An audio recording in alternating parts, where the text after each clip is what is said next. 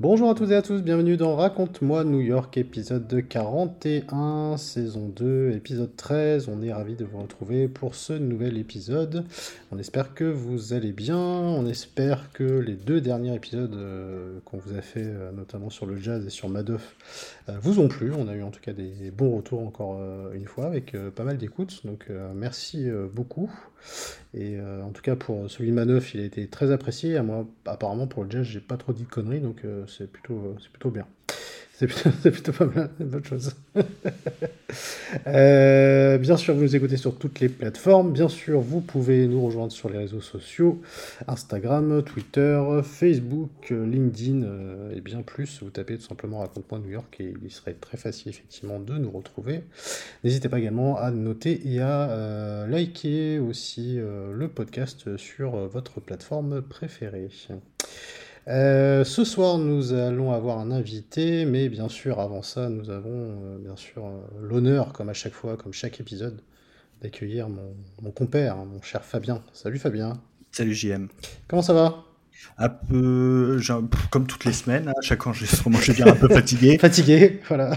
là, ça, se corse un peu. Voilà, c'est ça. Voilà. Bah écoute, moi je pourrais vous dire la même chose, mais on pourrait me dire la même chose chaque année, à peu près à cette même période. Est-ce que ça va euh, avec le résultat de Paris euh, Voilà. Donc ça ne change rien. Voilà. Allez, je, vais juste le placer parce que c'est le, fil rouge. Euh, voilà. il, manquait juste Fabrice Pancrate. C'est ça, exactement. Fabrice Paris sera en quart de finale. voilà. Fabrice Pancrate qu'on salue. pour info, on enregistre le jeudi 9 mars, donc c'est-à-dire le lendemain de la défaite, encore une fois, du PSG face au, Bayern. Voilà, c'est des choses qui arrivent. Enfin, ça arrive toutes les années, donc euh, on, commence à être, habitué maintenant. Euh, comme je disais, nous avons un invité ce soir et pas n'importe qui. Euh, mon cher Fabien, je te laisse présenter notre invité. Eh bien, ce soir, on a la chance de recevoir Daniel Andreev, qui officie sur les réseaux sous le pseudo de Camus Robotics. Alors, Bonsoir Daniel. Bonsoir. Merci de votre invitation. Je suis ravi d'être là. Eh ben, et je suis un auditeur, donc euh, je suis toujours ravi d'être invité dans les, podcasts euh, que j'écoute. On est content de t'avoir avec nous en tout cas. Et moi je suis même un petit peu ému parce que, alors, faut le dire, c'est, euh, j'ai commencé à écouter les podcasts en 2016 avec Super Ciné Battle, donc en 2016, et donc ce soir réuni, il y a la, les, la personne qui m'a donné envie de faire des podcasts et la personne qui m'a donné la chance de faire un podcast. Donc c'est euh, ah bah, je assez, assez exceptionnel. Je suis content que c'est tombé sur moi. Écoute, je, suis ravi euh, quand les gens me disent ça. C'est vraiment, je trouve qu'il n'y a rien de plus adorable parce que euh, moi-même j'ai été inspiré par des par des journalistes. de bah, tout ce que je fais aujourd'hui m'a été inspiré par des gens et quand je les croise, je suis très reconnaissant. Et maintenant, je, je commence à comprendre quand on me renvoie le le, compliment, ça me touche beaucoup. Merci beaucoup, euh, Fabien. Mais, euh, alors, tu l'as évoqué, donc tu es journaliste, auteur, euh, podcasteur, streamer. Oui, et youtubeur. Youtubeur maintenant, puisque on officie. Alors, je vais pas vous faire le, topo de tout ce que je fais. Hein. Je, bats donc Super Ciné Battle, After Eight, c'est les plus connus. Et depuis pas longtemps, avec mes camarades en officie, en indépendant, on a ouvert quelque chose, une, une chaîne YouTube qui s'appelle Sumimasen Turbo. Euh, et où on, on, faisait une émission qui s'appelait Gaijin Dash dans autrefois Game Cult, et euh, on s'est dit euh, ce concept de trois personnes autour d'une table qui parlent de trucs de Japon, je crois que c'est, je crois que ça peut marcher. En fait, le truc qui fonctionne, c'est qu'on se connaît depuis plus de 25-30 ans même pour certains. Donc euh, du coup, euh, on est trois et on, on, essaie de recréer la même ambiance, mais euh, complètement différente. Mais en même temps, on s'amuse à ça et on est content parce que le public a suivi assez instantanément. Donc on est très ravis. Et sinon, voilà, je suis journaliste. Je travaille aussi à Picsou Magazine, figurez-vous, où j'ai fait un. Oui.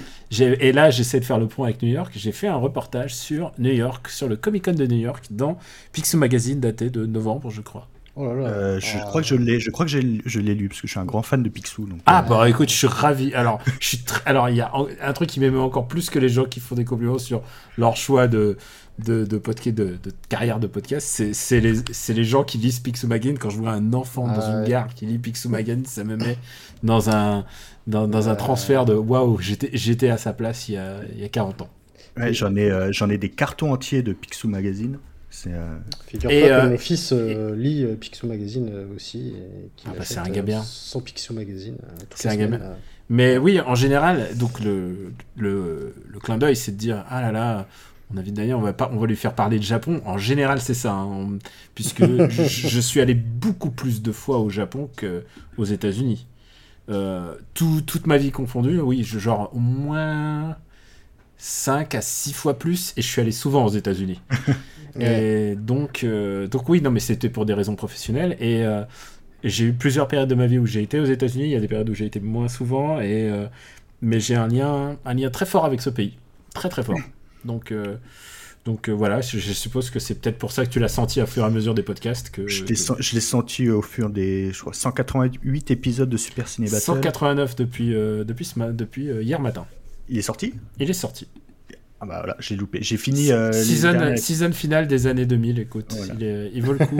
on parle beaucoup de cinéma coréen, encore une fois. Hein, désolé, on on peut pas faire. On peut pas faire les Manhattan tous les jours. Mais, mais ça, ça, me va très bien parce que je, je, tu, tu, vas encore dire que, que, que ça te touche, mais j'ai en écoutant euh, Super Ciné Battle, j'ai découvert des films. Ah bah euh, je suis ravi. Hein. On est on est que des passeurs. Hein. On est on fait ah que. Oui, mais Le concept de Super Ciné Battle, pour ceux qui connaissent pas, c'est qu'on classe c'est un truc un peu ubuesque. On classe tout le cinéma du monde entier, de l'univers entier, dans une liste euh, évidemment complètement objective. et, on est les deux, on est les graveurs du marbre en fait. Mais en fait, on, explique que le, le, marbre existe et en fait, on ne fait que le découvrir, on ne fait que enlever la poussière qui se trouve. La liste ultime du cinéma existe déjà. Elle est juste, c'est juste nous qui ne faisons que la découvrir. et, la plupart des films. Euh, bah, j'avais jamais entendu parler de Memories of Murder, par exemple. Ah bah, alors après, on est. on tire aucun mérite à, à avoir fait découvrir un, film, mais... par contre, quand, quand, ça arrive, on est ravi. Mais euh, c'est vrai que euh, Memories of Murder n'était pas, était pas aussi connu qu'aujourd'hui. Euh, même le cinéma de Joon-ho, mais aussi. Bah, après, tu sais quoi Parfois, on a de la chance simplement en allant au cinéma, on découvre, on découvre le cinéma de James Gray par pur hasard et on fait waouh et ça, on se prend une claque on découvre le cinéma de Bonjour, on se prend une claque, et puis, et puis tu te retrouves 20 ans plus tard à, devant un micro à essayer d'en parler euh, et euh, à discuter et euh, argumenter surtout sur le fait que ce film mérite plus sa place en, haut d'un tableau qu'en bas. et parfois c'est des discussions un peu houleuses, mais on s'amuse bien avec mon camarade Stéphane. Bah, c'est un petit peu ce qu'on fait nous avec, euh, bah avec New York en fait. C'est que mm. voilà, on a été à New York, on est revenu, on, a trouvé cette passion commune, et puis euh, on essaie de, de, la transmettre, de la raconter, hein, mm. comme le, titre euh, l'indique, de la raconter et puis de et puis de faire découvrir des choses aux gens. Hein. Surtout, moi, ma spécialité entre guillemets, c'est l'histoire, donc essayer de raconter l'histoire. Mm. Et puis j'en découvre aussi tout au long tout, au long de l'année. Ah bah non, mais c'est une ville absolument... C'est une ville absolument fascinante, et puis il y a plein d'angles de visionnage, il y a plein d'angles de, de connaissances, de... Il y a vraiment beaucoup de choses. Il y a, enfin, vrai, New York est une ville très très riche, et d'ailleurs, en y retournant, puisque j'y ai pas été pendant plus de trois ans, à cause du Covid évidemment, et, puis aussi la naissance de mon fils, mais bon, écoutez, normal. Voilà. Là maintenant, c'est bon, j'ai fait mon premier voyage avec, euh, avec, avec l'existence de l'enfant. Et, euh, et ouais, non, c'est une ville qui change tout le temps, c'est une ville qui est pas. Mm. qui ne, ouais, c'est absolument fascinant de voir New York. Et, euh, et puis d'une certaine manière, euh, même ça fait cliché de dire les New Yorkais parce que c'est quand même. quelque chose de très composite quoi c'est pas on dit souvent les parisiens les parisiens mais alors les new yorkais c'est vraiment une, une une communauté. Et alors, c'est étonnant parce que c'est quand même, il y a quand même un patriotisme new-yorkais très, très, très placé. Et on le remarque de plus en plus quand on va justement ailleurs qu'à New York. Bah, c'est vrai que c'est vrai que c'est assez euh, marquant. C'est vrai que bah, nous on a toujours des choses à dire parce que c'est une ville qui est, comme tu l'as dit, tellement riche que bah, toutes les semaines euh, on n'a pas vraiment de difficulté à trouver des sujets et puis on en trouvera encore d'autres parce que c'est une ville qui bouge donc forcément on n'aura jamais fini. ta, dernière émission, du coup, tu l'animes pour info avec Grégoire Hello. Ah oui, avec Grégoire Hello et, et, Pouillot, Nicolas Méret. Pouillot, voilà, qui euh, était euh, sur euh, Gamecult. Ouais, nous, nous, sommes des anciens de Gamecult. Vous êtes des anciens de Gamecult, tous, les, tous les trois. Mm. Fabien, vas-y, je te laisse. Je, ouais, bah, sais pas si tu terminé ta présentation. Mais... J'ai terminé. Je, juste. on t'a vu il n'y a pas longtemps aussi. Des fois, tu interviens sur, sur Click avec Mouloud. Ça m'est arrivé, ouais. Ça m'est arrivé. Parce que tu es. Euh, alors, la dernière, alors j'en fais pas trop, mais la dernière fois c'était sur The Batman justement. The Batman, ouais. je, je l'avais regardé. En plus, j'étais tombé vraiment par hasard, quoi. Ah, c'est quoi si mes parents euh, étaient de ce monde, ils seraient tombés dessus par hasard, ils, m'auraient appelé pour me faire Eh, on t'a vu Ils ne sont plus ici, mais maintenant, heureusement, chez les amis pour le faire, et ça me, ça me touche aussi. et, euh, et, ils avaient. c'est sur Click, je crois, où il y avait un bandeau, ils, ils avaient mis Daniel Andrieff, le maître Jedi de la pop culture. Ah, c'est adorable. J'espère qu'ils l'ont mis pour Akira plutôt que Batman, mais en même temps, je suis, je suis pas du tout contre euh, aucun des deux. Oui, c'est vrai que je suis un peu à force ma, ma spécialité, qui en même temps n'est pas une euh, ma spécialité professionnelle et c'est vraiment ma passion. Euh, j'en ai jamais vraiment vécu. J'ai fait quelques articles, mais en vrai, je suis passionné de comics. Je lis des comics depuis que j'ai l'âge de 5-6 ans, euh, j'ai été collectionneur de comics, euh, je suis euh, un mordu, je vais au Comic Con chaque année, je, connais des artistes personnellement, et pourtant je, je, me situe pas comme un journaliste spécialisé comics, parce que j'ai jamais vraiment... Parce que c'est un, un, petit milieu, il y a un petit monde et il n'y a pas beaucoup de place. Et je me suis spécialisé dans le Japon, qui est aussi mon autre passion. En fait, j'ai vraiment une passion qui, est, qui a plusieurs océans d'écart. Et, euh, et en fait, euh, j'essaye de pas me limiter à un seul et même secteur, en fait, parce que je trouve qu'il y a vraiment des choses passionnantes de part et d'autre mm. bah, des continents, et puis de leur manière d'adopter. Je pense aussi que euh, comme j'ai été assez tôt un, journaliste pop culture, je pense qu'il ne faut pas voir la pop culture de haut, mais au contraire la voir à notre niveau. Et au contraire, même, même si ben, on va forcément parler des films Marvel, puisque Marvel, New York, il euh, y a des gens qui sont là pour te dire ah les, films Marvel et tout. Je pense qu'il y, a toujours un truc intéressant dans l'analyse et dans, et dans la perception de, de tous ces personnages, et en l'occurrence, euh, enfin oui, l'importance prépondérante des, super-héros Marvel dans, à New York, par exemple. Et la première fois que j'étais à, New York, j'étais là-bas pour voir Spider-Man en vrai. Hein, genre, je, marchais dans la rue pour le voir. Hein. Est-ce que tu l'as vu ou pas? Euh, Peut-être à Times Square, non? non. non, mais tu sais quoi? Alors, euh, c'est le moment où je dois dire mon, mon, lien, mon lien passionné avec New York. Bah, allez, vas-y. Euh, la première fois que j'y suis allé, j'ai vraiment, vraiment eu beaucoup de chance dans ma vie. J'y suis allé quand j'avais 7 ans. Donc, euh, je, vous, je, vous, invite à imaginer ce que c'est que le New York de 1984. Je pense que c'était en 1984. Marc Lévy nous en a parlé un petit peu. Ouais, ouais. Alors, alors je viens me dédouaner et m'excuser d'avance, je ne suis pas Marc Lévy. Et ça veut dire, ça veut dire aussi que je, je ne vis pas à New York. Je n'ai jamais vécu à New York. Bah, plus que j'ai vécu à Tokyo. Hein. J'ai été 40 fois au Japon, mais j'ai jamais vécu au Japon. Et j'ai jamais vécu à New York parce que je, j'aime bien le côté home base, retourner chez soi et tout. c'est quand même. Euh, la France fait partie aussi de mon identité, aussi de ma langue de travail, ne serait-ce que ça. Mais, euh, mais j'adore aller à New York et depuis que j'étais tout petit, j'ai été exposé à ça. Et. Euh, et j'ai eu la chance parce qu'en fait, mon, cousin travaillait, euh, mon cousin travaille toujours comme agent littéraire en fait. C'est un agent littéraire, euh, je vais pas le name mais il est très réputé sur la place de New York. Il, y a des il, est agent de méga stars, c'est un mec ultra talentueux. Euh, et alors, les gens, alors, le fameux truc de eh, pourquoi t'as pas utilisé ça comme piston? Parce qu'il est New York, c'est pas du tout le même univers, c'est pas du tout le même écosystème littéraire, et de toute manière, genre, on a nos continents d'écart, ça sert à rien. Mais en tout cas, euh, en tout cas, il est, il est, il est brillantissime et euh, il a vraiment une, il a, il a du nez, il a, il a su découvrir des best-sellers avant que ça devienne des best-sellers et c'est ça qui fait le, talent d'un agent littéraire.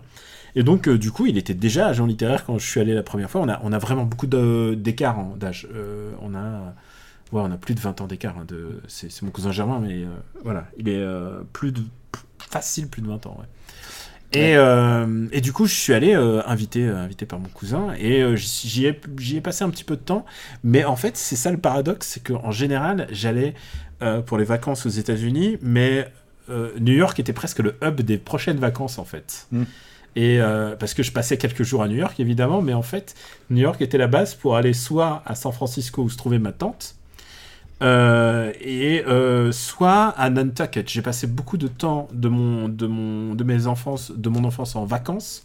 Je suis allé au moins deux ou trois fois à Nantucket. Alors pour situer Nantucket pour ceux qui ne connaissent pas, euh, c'est Massachusetts, je crois, et et c'est au large de Boston. Et alors ça a été pas mal mis en valeur dans certaines séries et dans certaines euh, certains shows récents, euh, je crois qu'il y avait une série qui s'appelait Vie Affaire, qui euh, mettait en scène un peu ces îles du nord, au, nord de, New York, de l'État de New York, et dans ces eaux hein, qui sont parfois un peu froides, mais en été il fait très très chaud. Et à l'époque, c'était pas du tout un coin ultra couru. Maintenant, c'est devenu très très très très couru. C'est vraiment devenu le, le Monaco, c'est devenu le Monaco des Américains, quoi. C'est vraiment très, c'est vraiment méga bourge.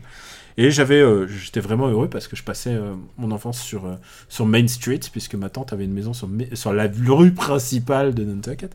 Et pour situer un peu, Nantucket, c'est l'île de Moby Dick. C'est mmh. l'île ah. de Melville. Et donc, oui, j'ai. Si, tu veux des anecdotes que je n'ai jamais sorties dans Super Ciné Battle, mon oncle, mon oncle, donc le, mari de ma tante, avait son grand-père qui était dont le nom a été utilisé dans Moby Dick. Et ça, c'est le truc le plus fou que j'ai jamais vu. Genre, quoi? Et en fait, euh, Melville avait utilisé des personnes ayant vraiment existé dans l'île de Nantucket pour utiliser les noms, euh, les noms dans son roman, qui est un roman de fiction, je rappelle, euh, le, gros, le, grosse baleine. Mais du coup, du coup, mon grand-père était le, enfin son grand-père, donc mon arrière grand-père par alliance de machin, était le bar, était le, mec qui gérait le bar dans dans Moby Dick. Voilà, ça c'est une anecdote que tu n'auras pas sur Super Ciné Battle. Mais bref, j'avais beaucoup de liens avec, euh, avec les États-Unis. Oui? Un, caméo littéraire, on va dire. C'est euh, un caméo littéraire, exactement. ouais. Et en fait, euh, et puis sinon, je passais, j'allais donc, je te disais, à San Francisco. En fait, les gens s'imaginent beaucoup que ma famille est russe, et c'est vrai, elle est, elle est complètement russe, mais c'est des gens qui ont souvent émigré et qui ont fui la Russie. je suis fils de réfugié politique. Et mon père, en l'occurrence, est allé vivre à partir de 49 à New York. Justement, ce qui fait que j'ai un lien, mmh. un lien euh, à la fois évasif, étroit, enfin, tu, tu, qui peut être interprété de plein de manières, mais en tout cas, euh, mon, père a vécu une vingtaine d'années à New York et il y arrivait quand il avait 12 euh, ans ou 13 ans, je sais plus, en tout cas 49.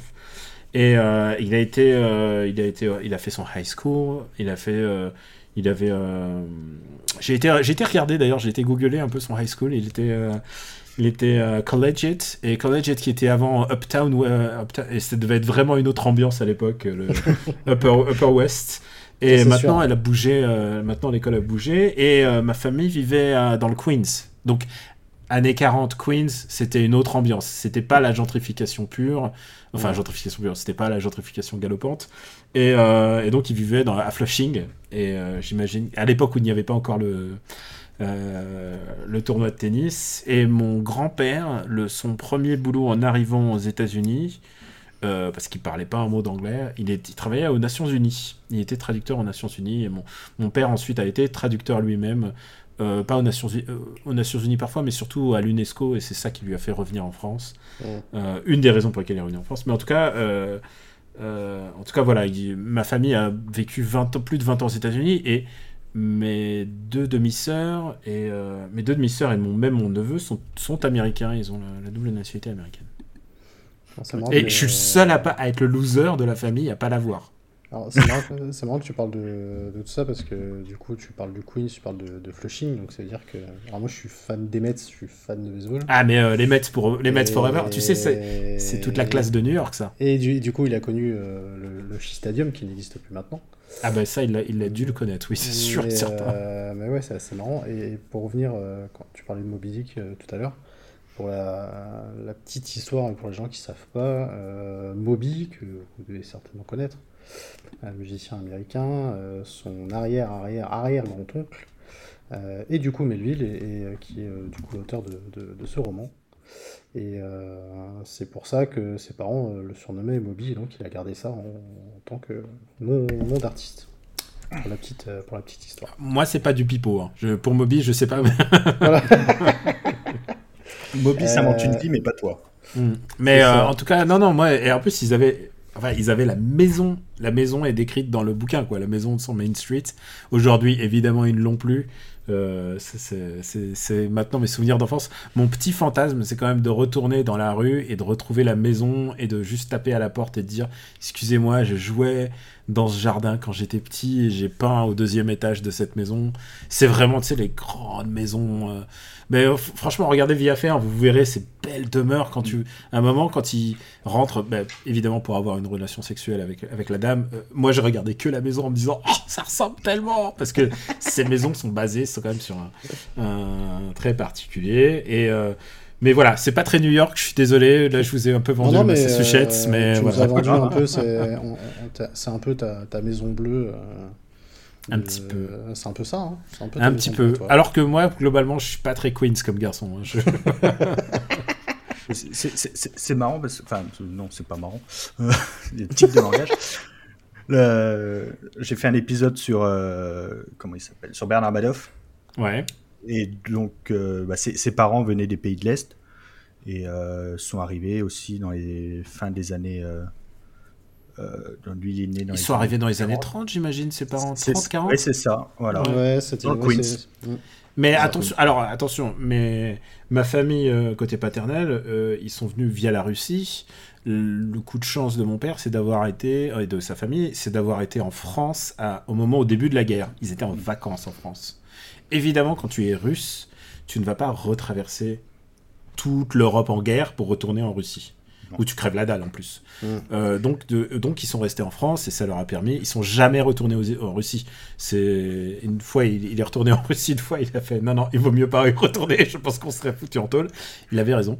Euh, mais euh, non non le toute l'idée, euh, toute l'idée, c'est que en fait, il est, ils sont restés, ils sont restés en France pendant la guerre et ensuite ils sont partis aux États-Unis. C'est pas vraiment des migrants euh, des États-Unis, ils sont pas fait été réfugiés politiques depuis la France pour arriver euh, aux États-Unis. Hein. Ils n'ont mm. pas accueilli les États-Unis comme une terre de, de liberté, comme, comme pouvait l'être la famille de tous les là, là moi, moi ce côté-là c'était euh, des, des, chrétiens orthodoxes de Russie mais je pense à tous les je pense à Stanley ou tu vois ou Jack Kirby ou tu vois tous les tous les juifs new-yorkais qui ont fui euh, les pogroms les, les, et l'extermination ensuite. C'est vraiment c'est aussi ça que qui symbolise euh, New York. C'est pas du tout le même symbole hein, New York était plus un truc de d'émancipation euh, de du c'est-à-dire soit on restait, soit ils restaient en France soit ils sont partis aux États-Unis.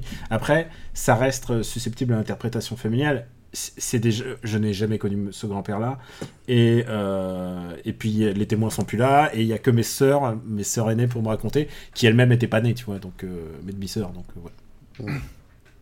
Donc maintenant, c'est à moi de perpétuer la légende, hein, si tu veux. Je, je, vais raconter des trucs, je vais, ça. je vais raconter qu'il s'est battu contre des nappes. Non, mais bon, voilà.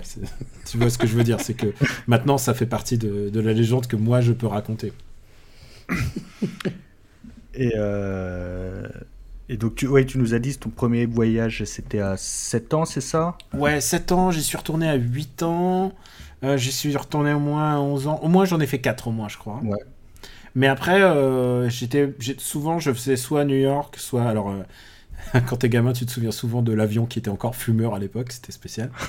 et euh, ouais, ouais, non, j'ai connu ça. Et, et, puis, et puis, ouais, j'avais pas de, de connaissances, même si j'y étais quatre fois, mais j'étais quatre fois gamin, j'avais pas de conscience globale de, de, la géographie de New York, j'avais pas de. de je pouvais pas me repérer sur un plan, tu vois, c'était pas, c'était pas, c'était pas, possible, j'étais trop petit. Tu peux avoir maintenant, Et puis, sans oublier une chose, c'est qu'à l'époque, on me disait, surtout, ne va pas à tel endroit, surtout, ne t'éloigne pas, surtout, ne va pas.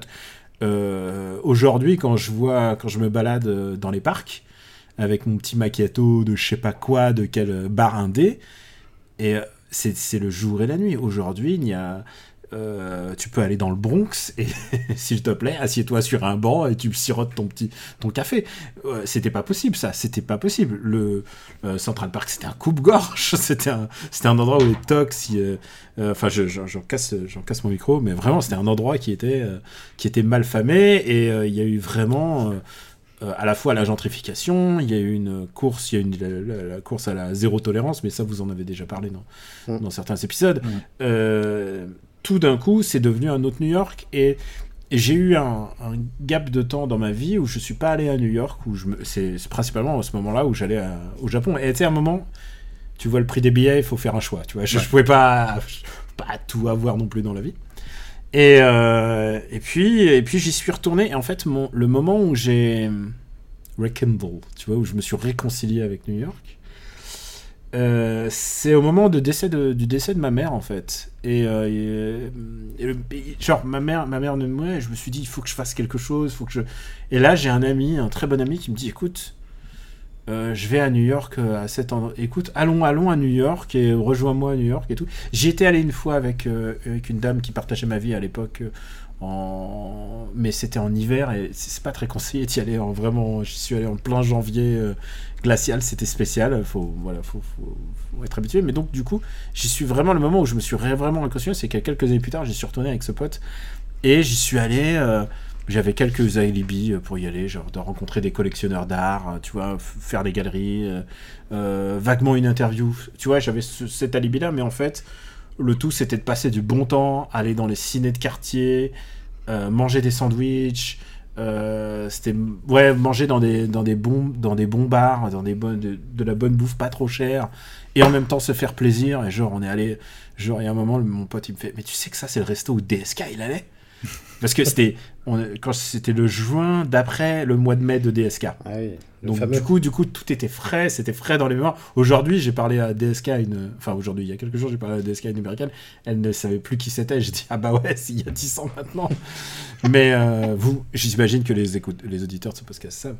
Mais du coup, on est allé au restaurant de, au restaurant de DSK, on a essayé de voir ce qu'ils pouvaient y trouver. En fait, c'est beaucoup de bouffe assez bonne, mais surtout en grande quantité, putain. Mais pardon, excuse-moi, je, dis, je me dis des gros mots, mais en fait, c'est aussi ça qui me qui, m'a estomaqué dans cette retrouvée avec New York, c'est aussi la, quantité de bouffe, mm. même dans les trucs un peu huppés, où tout d'un coup on te file de la bouffe et on te dit, mais pour 5 dollars en plus, vous avez une extra, vous y gagnez, mais j'ai dit jamais je le boufferai. Déjà, j'arrive pas à filer.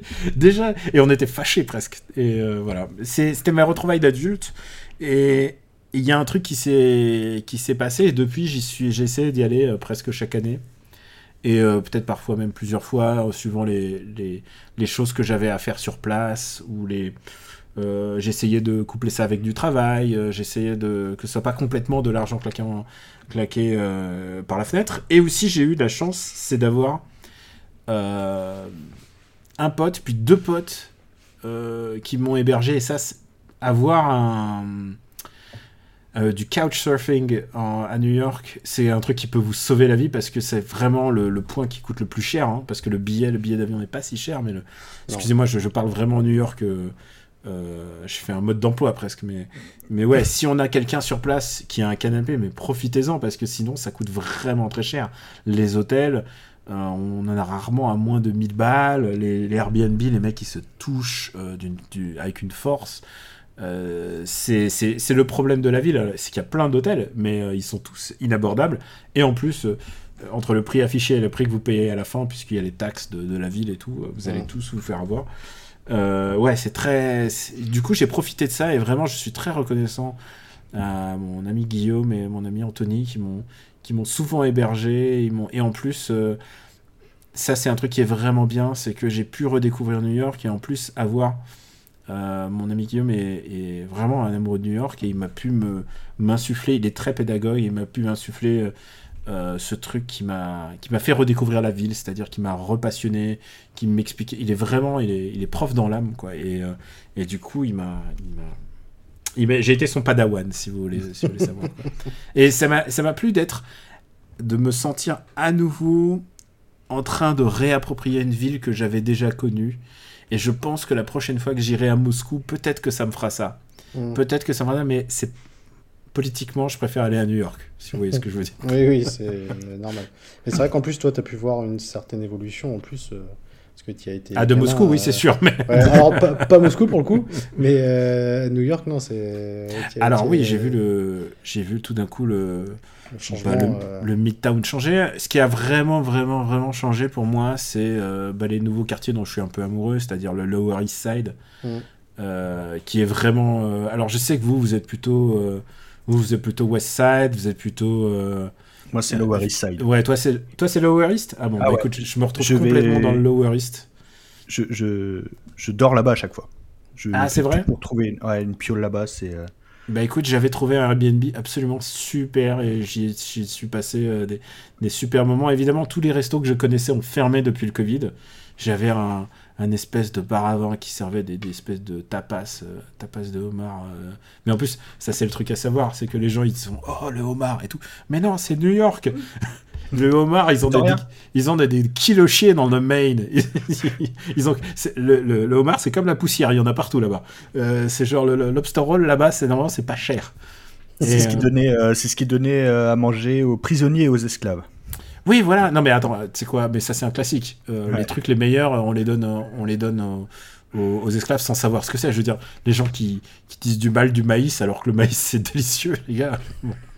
Bon, mais on, s'égare, mais, mais en tout cas, oui, euh, je suis très Lower East Side, mais en fait, je me suis mis à, à, me réapproprier la ville, c'est exactement ça. Et du coup, j'ai un peu refait les itinéraires que j'ai fait quand j'étais gamin, mais en, même temps en étant conscient. Par exemple, j'avais une vraie conscience du monde Marvel euh, d'aujourd'hui, ma conscience de plus de 20 ans, 25 ans à collectionner les comics, à essayer de redécouvrir les, les endroits, de me réapproprier les lieux.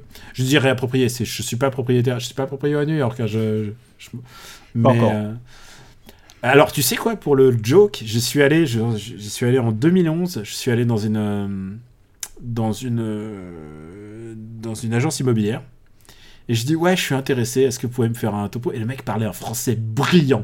Il m'a écrit un mail en français, mais genre, mais brillant. J'ai jamais vu un mec écrire français aussi bien de ma vie, français compris. Et euh, il a commencé à me faire un truc, à m'expliquer les, les, différents, les différentes manières. Est-ce que c'est. Il y a les condos, il y a, tu vois, il y a les. Il y a plein de manières différentes d'acheter. Il y a soit tu achètes le.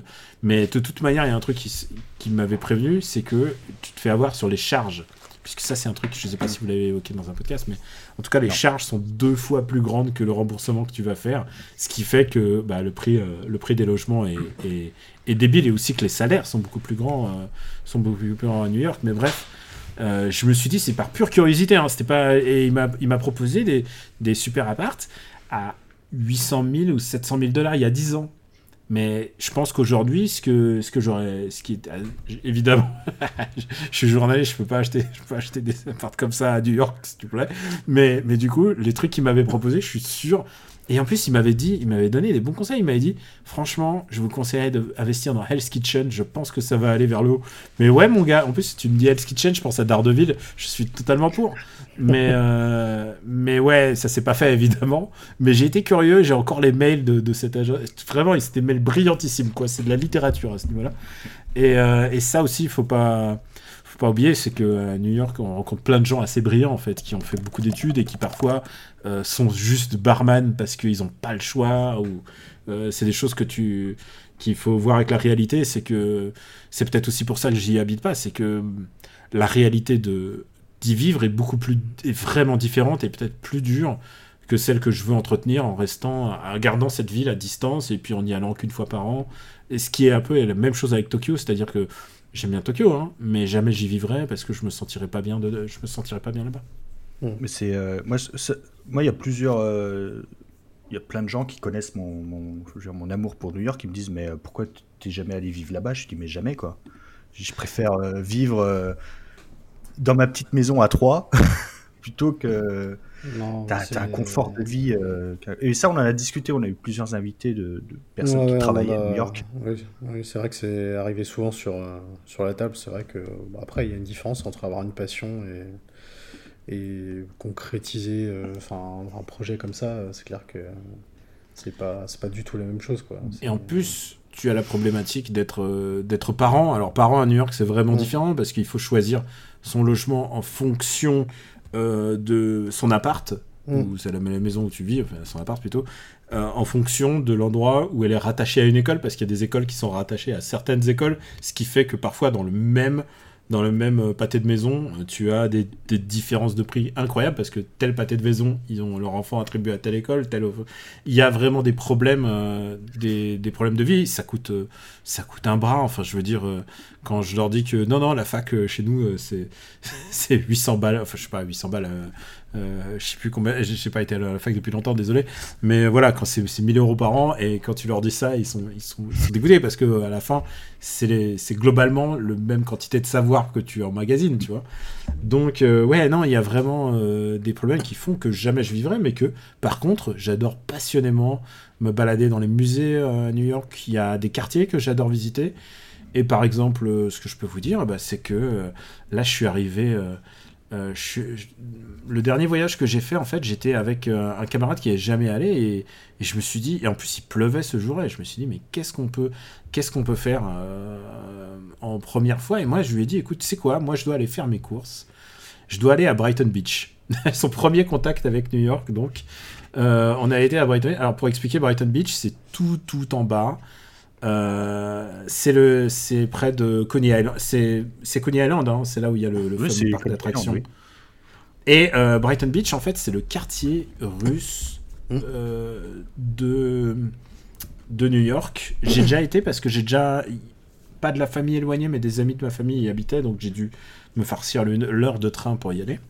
Et donc je savais que ça allait être le centre névralgique de ce que je cherche, c'est-à-dire des livres russes pour mon fils qui a 3 ans et il a une soif de lire des bouquins, de, au moins d'apprendre l'alphabet, le cyrillique et tout.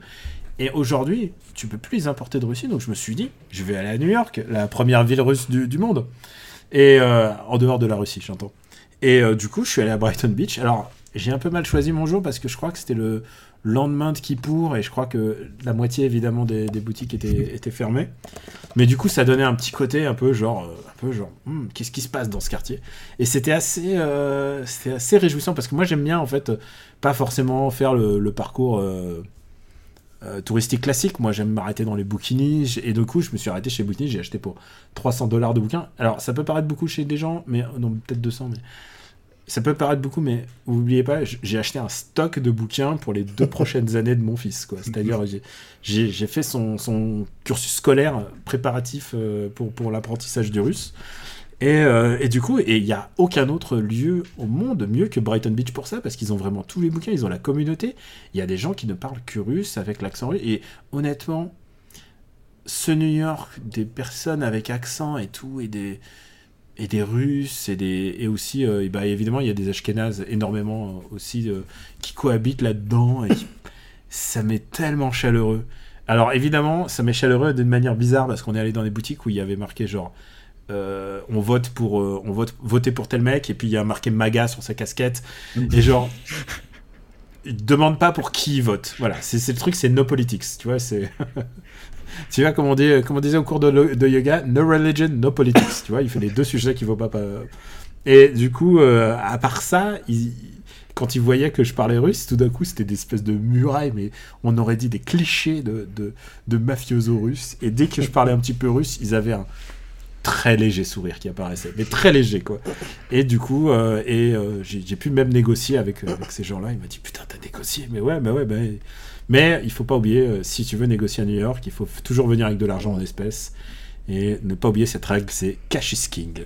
Et euh, du coup, Brighton Beach, très très bon souvenir de mon dernier voyage. Et euh, si vous voulez vous faire Brighton et remonter en fait toutes ces avenues lettrées, toutes les, mythiques avenues Q et tout ça, bah, c'est voilà, c'est assez rigolo à faire. C'est un autre monde, c'est un autre New York. Hein.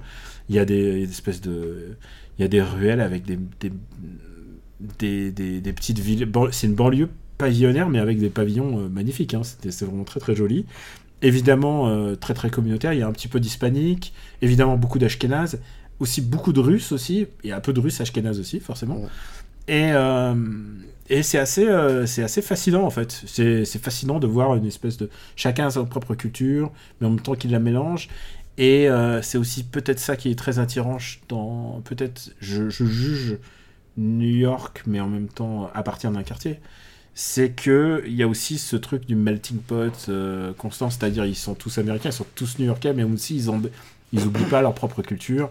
Et, et ça, me, ça, me fait tout, ça me fait toujours penser qu'en France, on a, on a loupé le coche du, de, de la communauté en fait. C'est-à-dire mm. qu'aujourd'hui, euh, les gens brandissent le mot communautarisme comme si c'était négatif, alors que c'est quand même assez positif de prendre que chacune des communautés peut se retrouver en quelque part, mais aussi se retrouver dans un idéal encore plus grand. Il y a un côté très Avengers de la communauté, si vous me permettez. Et, euh, je trouve ça assez beau. Euh. Alors évidemment, c'est pas valable partout et il y a des contre-exemples. Hein. Par exemple, si tu vas dans, dans certains quartiers de Brooklyn, tu vois bien que t'es pas le bienvenu quand t'as des euh, quand t'es vraiment, ils voient que t'es vraiment pas du lieu et que ils sont vraiment entre eux. Euh, bah, je pense beaucoup au Lubavitch, euh, très très très qu'on voit par exemple dans la série Unorthodox, je crois, sur, mmh. sur Netflix. Ouais, exact. Ouais, quand ça m'est déjà arrivé de faire du vélo là-bas. C'est genre, ils, me regardent mais ils font mais qu'est-ce qu'il fout là quoi? Genre clairement, c'est genre et, je comprends le, le, le, décalage et je comprends que je suis pas complètement le bienvenu et que c'est pas euh, mais, euh, mais ça me plaît, euh, ça me plaît aussi de, me balader et c'est aussi ce que permet ce pays. Hein, c'est que c'est vraiment, c'est pas que la chanson de Tom Sawyer, hein, c'est pas que le, symbole de la liberté. Hein, c'est vraiment, on peut le, on peut le faire aussi. Et donc j'ai, ouais, j'ai un peu cette passion de me balader à New York, un peu dans les endroits un peu, un peu différents. Et là, là, j'avais vraiment un mobile pour y aller, mais, mais j'aime bien ça. Pour euh, revenir, euh, excusez-moi, j'ouvre des parenthèses et je les ferme jamais. T'inquiète, t'inquiète. Euh, non, non, c'est pas, c'est passionnant. c'est vrai que Brighton Beach, si vous avez l'occasion d'y aller, alors si vous allez à Coney Island, vous, irez forcément parce que vous passez là-bas. Il y a une librairie, je ne sais pas si c'est celle-là dans laquelle tu as été, c'est la librairie de la mer Noire, euh, qui se trouve en dessous du métro aérien. Ah, je vois très très bien, oui, bien sûr. Euh, moi, du coup, j'étais passé devant, et euh, pour la petite info, Brighton Beach, pourquoi ça s'appelle Brighton Beach C'est parce que c'est le nom, en fait, vient de la célèbre station balnéaire Brighton, donc, qui est en Angleterre. et donc, voilà, le, le nom, le nom vient de là-bas, effectivement quand vous êtes à New York, euh, vous prenez la, ligne euh, Q du, métro et ouais, vous en avez à peu près pour une heure. Donc, euh, si vous souhaitez aller à Coney Island, ouais, allez-y, mais il, faut, il faut vraiment prévoir quand même pas mal de temps pour y aller. Et surtout pour revenir, le, temps de revenir. Mais et oui, et puis et surtout si vous y allez en city bike, les city bikes vont pas aussi loin en fait. Ils s'arrêtent mm. qu'au début de Brooklyn, donc il faut avoir un vélo à vous ou alors prévoir une grosse forfait city bike parce que vous l'avez pas remis à leur place. Et, euh, et, puis oui, et puis du coup ça donne une explication de, de, presque de cette comédie musicale qui est Avenue Q, euh, puisque Avenue Q en fait c'est mythique, mais ça veut, c'est comme si tu disais euh, j'habite très très loin en fait. Avenue Q ça veut dire genre j'habite vraiment vraiment très très loin. C'est comme dire il n'y a pas d'équivalent, mais mais au-delà du périph. Ouais. Mon, père, disait, mon père disait vivre en russe, il disait j'ai Berdichev. Et en fait, Berdichev, c'est une ville d'Ukraine, en fait. Et, euh, ça voulait dire vivre très très loin pour son, pour son argot à lui. Et, euh, ouais, non, c'est genre, c'est. C'est pas Montreuil, mais c'est encore plus loin, quoi. C'est, et, euh, et d'ailleurs, Brighton Beach, si vous avez regardé notamment Lord of War, avec, euh, avec Nicolas Cage. Où il joue un russe, où il joue un immigré russe, pas, très bien, mais voilà. C'est ça, et euh, du coup, le, le, film se passe, se passe dans ce quartier. Ouais, et, puis euh, il y a ça, il y a aussi Little Odessa qui est vraiment de, de, James Gray. De James Gray qui est quand même de notoriété puisque James Gray montre des, des immigrés russes, eux, Ashkenaz en l'occurrence. pas les comédiens, mais en tout cas les, les personnages qui y représentent, et, euh, et puis évidemment c'est très dramatique à la James Gray. Faut pas y aller, faut y aller un peu armé. Hein. Mais euh, tu sais quoi, à chaque fois que je passe dans certains coins de, et là c'est plus de l'autre côté, du côté New Jersey, quand je vais euh, à l'aéroport, parfois en bus, et tu sais je vois les les, les roseaux près de la mer, près de la mer et tout ça, et je me dis ah putain ça c'est vraiment un décor à la James Gray quoi. là je suis en train de regarder euh, We on the Night un petit peu et tout. J'aime bien, j'aime bien ce petit côté là quoi. Mm. Mais bon là on est dans le New Jersey, c'est pas exactement le même délire. T'as un petit peu évoqué le nom, mais dans la plupart des guides, alors je, parle surtout pour nos, auditeurs qui connaissent pas trop euh, euh, ce coin-là, Brighton Beach, c'est souvent remplacé par Little Odessa. Oui, c'est vrai. c'est le deuxième nom. Mm. C'est le deuxième nom. Donc, euh, souvent dans les guides, vous retrouvez euh, Little Italy, Little Odessa. Bah, c'est ça, c'est Brighton Beach, Little Odessa. Et d'ailleurs, si vous n'avez jamais été là-bas et si vous avez envie de faire une petite visite virtuelle, euh, il me semble qu'il l'avait modélisé dans GTA 4, je crois. Ah bah évidemment, hein, parce que GTA 4, il y, a toute la mafia russe et tout avec, ça. et... Avec Off Beach, je crois que mm. c'est comme ça qu'il l'appelle. Même si malgré, malgré le fait que j'ai été 25 ans, 25 ans, plus 30 ans presque, euh, journaliste de jeux vidéo, euh, je, je n'ai jamais joué à GTA 4, je me le suis gardé pour un autre jour. non, non, mais euh, tu sais quoi, il y a des jeux que tu, tu, tu passes à côté et tu les, fra les frappes. Et tu sais quoi, comme, quoi comme, comme, Titanic. J'ai jamais, comme Titanic, où je n'ai jamais été, après tous ces voyages, je n'ai jamais été à, dans, dans la statue de la liberté, quoi. je me suis dit. ouais, ouais. J'ai déjà, j'ai, déjà été en hélico autour de New York. Je veux dire, je, qu'est-ce que je, je qu'est-ce que je fous dans la statue de la liberté J'ai jamais fait non plus. Mais euh, de jouer. Ah oui. Euh, l'hélico n'est pas très cher. L'hélico, c'est un bon plan si vous voulez vous la péter. Ouais, pas. L'hélico n'est pas, euh, n'est pas si cher que ça. C'est-à-dire que pour, tu vas faire quand même un tour d'une heure. Je veux dire, tu, tu Disneyland, ça va te coûter plus cher au prorata d'y aller, de te parquer, de tout ça, machin. c'est, pas que je dis qu'il faut pas aller à Disneyland, je dis qu'il faut pas aller à Disneyland. Mais le truc, c'est que, euh, quitte à choisir, je préfère ça et payer un peu plus cher. Moi, ça me fait surtout penser à la scène du, de The Dictator quand ils, ils font le tour, euh, oui. le tour en hélicoptère. Mmh, mais euh, oui, juste pour boucler la boucle, euh, Melville a vécu à Coney Island. Ah, d'accord. Ah, bah voilà. ce, qui, ce qui paraît, mais, mais il a vécu à Nantucket le temps de préparer le bouquin, attention. C'est ça. Et euh, tu, on, parlait de jeux vidéo, mais euh, juste avant, et, je, je, crois pas qu'on l'évoquait, enfin là tu viens de l'évoquer, euh, tu as dit que tu avais été journaliste jeux vidéo. alors moi c'est ma jeunesse, voilà. tu as été journaliste pour Player One pour Console Plus. Ouais, exactement. Je suis désolé, ça fait de moi quelqu'un de très vieux. Bah, tu sais, nous aussi. C'est à l'époque où on achetait les, les, magazines de jeux vidéo. C'est ça. Pas une très grande ville de jeux vidéo, New York, bizarrement, parce que. Ah, j'entends en termes de collection. Non, c'est vrai. Euh, il y a très très peu de boutiques. Il y en a une euh, au croisement euh, de la 6ème et de la 6ème et de 38ème, je crois. qui est plutôt pas mal. Euh, qui, mais par contre qui a des prix, euh, qui, a des, qui connaît les, les, tarifs, donc qui sont des trucs un peu collection. Mm. Et il y avait The, Video Game, euh, Video, Game New York qui se trouve près de Saint Mark's Place, donc dans le, dans le sud, et qui était vraiment, qui était vraiment pas mal à un moment. J'y suis allé, j'ai fait une razzia. Et maintenant, vu que maintenant tout ce qui est vieux devient un peu collector, bah ils ont plus rien, ils mettent des, ils ont trois trucs qu'ils mettent derrière une vitrine, c'est beaucoup moins fun qu'avant. Et évidemment, Internet a un peu, un peu cassé le, le game. Mm. C'est pas une grande, si vous y allez pour euh, voir des jeux vidéo, euh, je crois qu'il y a un musée. Euh, upstate New York, qui a un musée du, du jeu ah vidéo, mais, mais je, je n'y ai jamais été. Parce qu'il faut savoir, c'est que sortir de Manhattan, déjà, c'est, enfin, voilà, c'est, Enfin, sortir de. J'entends Manhattan, Brooklyn, euh, ça prend déjà beaucoup de temps. Alors, si c'est pour aller upstate, il faut savoir où on va, quoi. Mm. Donc, euh, mais je crois qu'il y a un truc, il y, a un musée de jeux vidéo, mais j'ai jamais eu l'occasion d'y aller. Mais c'est vrai que, ouais, effectivement, c'est pas une ville euh, très connotée jeux vidéo.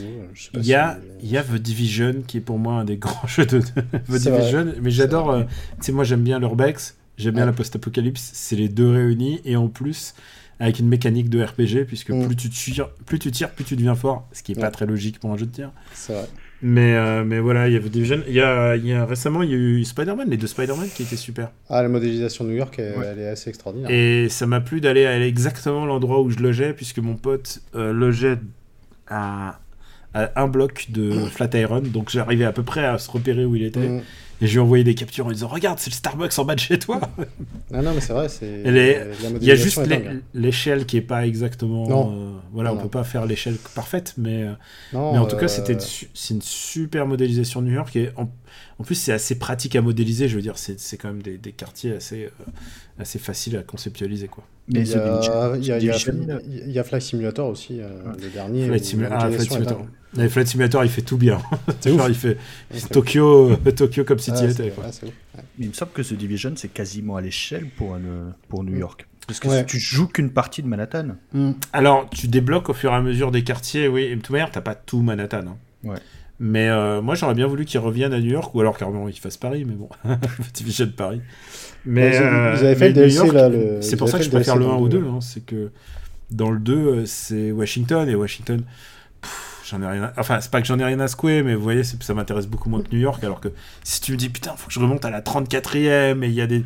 Et là, je vais passer à côté du. Il y a Macy's, il y a. Du Forgotten, moi, du Forgotten Planet, du Forbidden Planet, je vais passer à côté du, de Strand, je vais passer à côté. Moi, je me repère beaucoup au bouquiniste en fait. je me repère euh, vraiment au bouquiniste en New York. Évidemment les boutiques, mais les boutiques il y a un tel turnover que bon, à part à part le, le Uniqlo, il y a rien qui va bouger quoi. Parce que je, je, sais que dans ils ont essayé de respecter le on va dire la nature des, des boutiques, c'est-à-dire si c'était un mm. Starbucks, mm. ils s'amusaient à mettre un voilà un, un café quelconque. Euh. Il y, a, il y, a juste un truc qu'ils n'ont pas le droit de modéliser, c'est l'Empire State Building, qui est pas. Pour l'histoire de droit, évidemment, mais je crois que même, euh, même, Spider-Man n'a pas le droit. Dans, ouais, dans Spider-Man, c'est euh, le, le, One World Trade Center. Mm. au, début, dans les premières vidéos qu'ils avaient sorties, il était modélisé. Et quand il est sorti, en fait, c'était un autre One World Trade Center qui. Dommage. Mais, ouais, écoute, euh, il avait qu'à être une vieille statue de, qui date de 1800 parce que, parce que le Washington Square, il n'y a, pas, a pas de problème. Hein. Euh, mais, c'est vrai que c'est assez pauvre en, jeu vidéo, à part, à part ces trois-là. Non, mais il y en a, il y en a encore, évidemment. Mais euh, ce que je veux dire, c'est que. Mais, mais on le voit d'ailleurs, par exemple, exemple Spider-Man ne modélise pas. Il n'y a pas de modélisation de Brooklyn, en fait, alors que ça serait logique qu'il y ait le Queens, Brooklyn. Mais en fait, si on regarde les bâtiments de Brooklyn et de Queens sont assez bas. Mm. C'est pas des trucs qui sont très impressionnants à traverser avec de la toile. Euh, je, moi, je comprends la logique de, New York, qui en plus a quand même quelques édifices vraiment marquants et vraiment, euh, vraiment symboliques, quoi. Mais, euh, mais ouais, après, Los Angeles, l'avantage de pourquoi ils ont fait. je pense à GTA, mais c'est que Los Angeles, c'est une ville vraiment de cinéma. New York est vraiment et une autre ville. C'est deux cinémas qui s'opposent et il y en a un qui c'est vraiment le grand espace et l'autre qui est un peu plus. Euh, New York fait un peu plus carte postale que, Los Angeles. Mais c'est qu'une impression personnelle. Hein. et, je parle euh, à l'échelle du jeu vidéo. Parce que j'avais fait euh, Elle est noire sur sur Play 2, 3. Ouais, Play 4, mm, mm. ouais, où tu joues vraiment ce flic dans les années 50 à, à Los Angeles et c'était euh, es dans un univers euh, alors oui t'as pas euh, tous les tous les édifices emblématiques d'une ville comme New York. C'est assez assez plat mais tu es dans l'ambiance quoi. C'est non il y a aussi je pense bon, c'est un de mes jeux préférés mais Deus Ex aussi qui se passe à New York mmh. et moi, il y a un dernier jeu là, que j'ai kiffé, que je suis en train de faire en ce moment, c'est Marvel's Midnight Suns. ah oui. Euh, mais elle est belle, c'est où leur, leur, leur maison euh, elle, est, elle est où? Je me souviens plus parce que j'ai pas assez joué. Ah, euh, leur maison, ah, là où ils sont? Hmm. Ouais, c'est en dehors de New York, ça. D'accord, ouais, c'est une mansion en dehors. Parce qu'en fait, comme je vous l'ai dit, je considère ces gens comme réels. Je considère les super-héros comme réels. Et ça veut dire que si je vais dans la rue, dans la rue de Doctor Strange, qui est Bleecker Street, il y a, enfin, je veux dire, c'est Bleecker Street. Genre, je, je, je m'attends à voir le, le, le, Sanctorum. Je, je, m'attends à le voir. Je, m'attends à le voir devant moi. Euh, j'ai un peu ce truc, un peu nerd de considérer les héros comme, comme faisant partie de la vie. C'est-à-dire, euh, pour moi, Sherlock Holmes, c'est une personne. Je considère Sherlock Holmes comme une, vraie personne ayant existé. Mm. Et, euh, et ça fait le distinguo entre les gens qui croient que qui, accepte que Conan Doyle était un auteur, et moi j'accepte que non, non, Sherlock Holmes ça existait, et Conan Doyle a retracé l'histoire de. Voilà. et, j'ai un peu ce même, euh, ce même billet pour les, super-héros, donc euh, quand je suis à Hell's Kitchen, je pense à Daredevil, quand je suis dans le Bronx, mon gars, je pense à Luke Cage, euh, voilà, j'ai toujours un truc de. Quand je suis dans le quartier du. Comment il s'appelle Du. bah, du Baxter Building, je pense. Enfin, voilà, chacun, chacun a son petit truc. Le Yancey Street, de, de The Thing qui se trouve au Lower East Side. Euh, vraiment, genre, j'ai vraiment un truc de. J'ai un truc de. C'est la ville des super-héros, quoi. Et je suis assez fan de ça.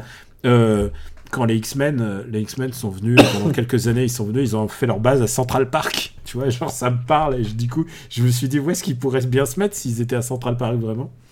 Mais, mais, en plus, c'est assez marrant parce que, évidemment, le monde Marvel est une métaphore de New York, alors que chez DC, New York, c'est un peu Gotham City, vous voyez, et, mm. du coup, il, il, joue un peu avec les mots. Avec Marvel, c'est un peu plus frontal, mais à la fois, en même temps, c'est c'est voilà, c'est très symbolique. Et du coup, l'endroit où sont les super-héros, où ils sont basés, reflète un peu euh, qui ils sont. Euh, tu vois, Iron Fist, on sait qu'il est, euh, il est un upper, upper West Side. Enfin, mm. ils, sont cohérents par rapport à. Leur géographie dans New York est cohérente par rapport à qui ils sont. C'est pour ça qu'il y a des BD. D'ailleurs, je sais que vous avez des, des recos à la fin. Je me suis dit, quelle est la BD la plus new-yorkaise possible de super-héros Et du coup, je, me la garde pour après. Mais, mais voilà, ouais, non, non, je, je suis fan de de cet aspect. Alors je comprends complètement. Moi j'étais avec par exemple avec mon ami Jérôme qui était pour la première fois à New York et lui il s'est dit ah il faudrait que j'aille voir l'endroit de Friends, il faut que j'aille voir l'appartement de de Sex and the City. D'ailleurs euh, si vous y allez euh, sachez-le, vous serez un des milliards de touristes qui y va. Bah et il y, a, y a des chaînes qui vous disent euh, ne prenez pas de photos et respectez les gens qui habitent. Il y a une pancarte maintenant. Il y a une pancarte. Euh, voilà, vous pouvez pas faire votre photo en disant et qu'est-ce que pense Mr Big? mais lui, en plus, s'il voulait aller voir, par exemple, l'endroit où il y a soupe nazie dans, dans Seinfeld. voilà, chacun a son propre.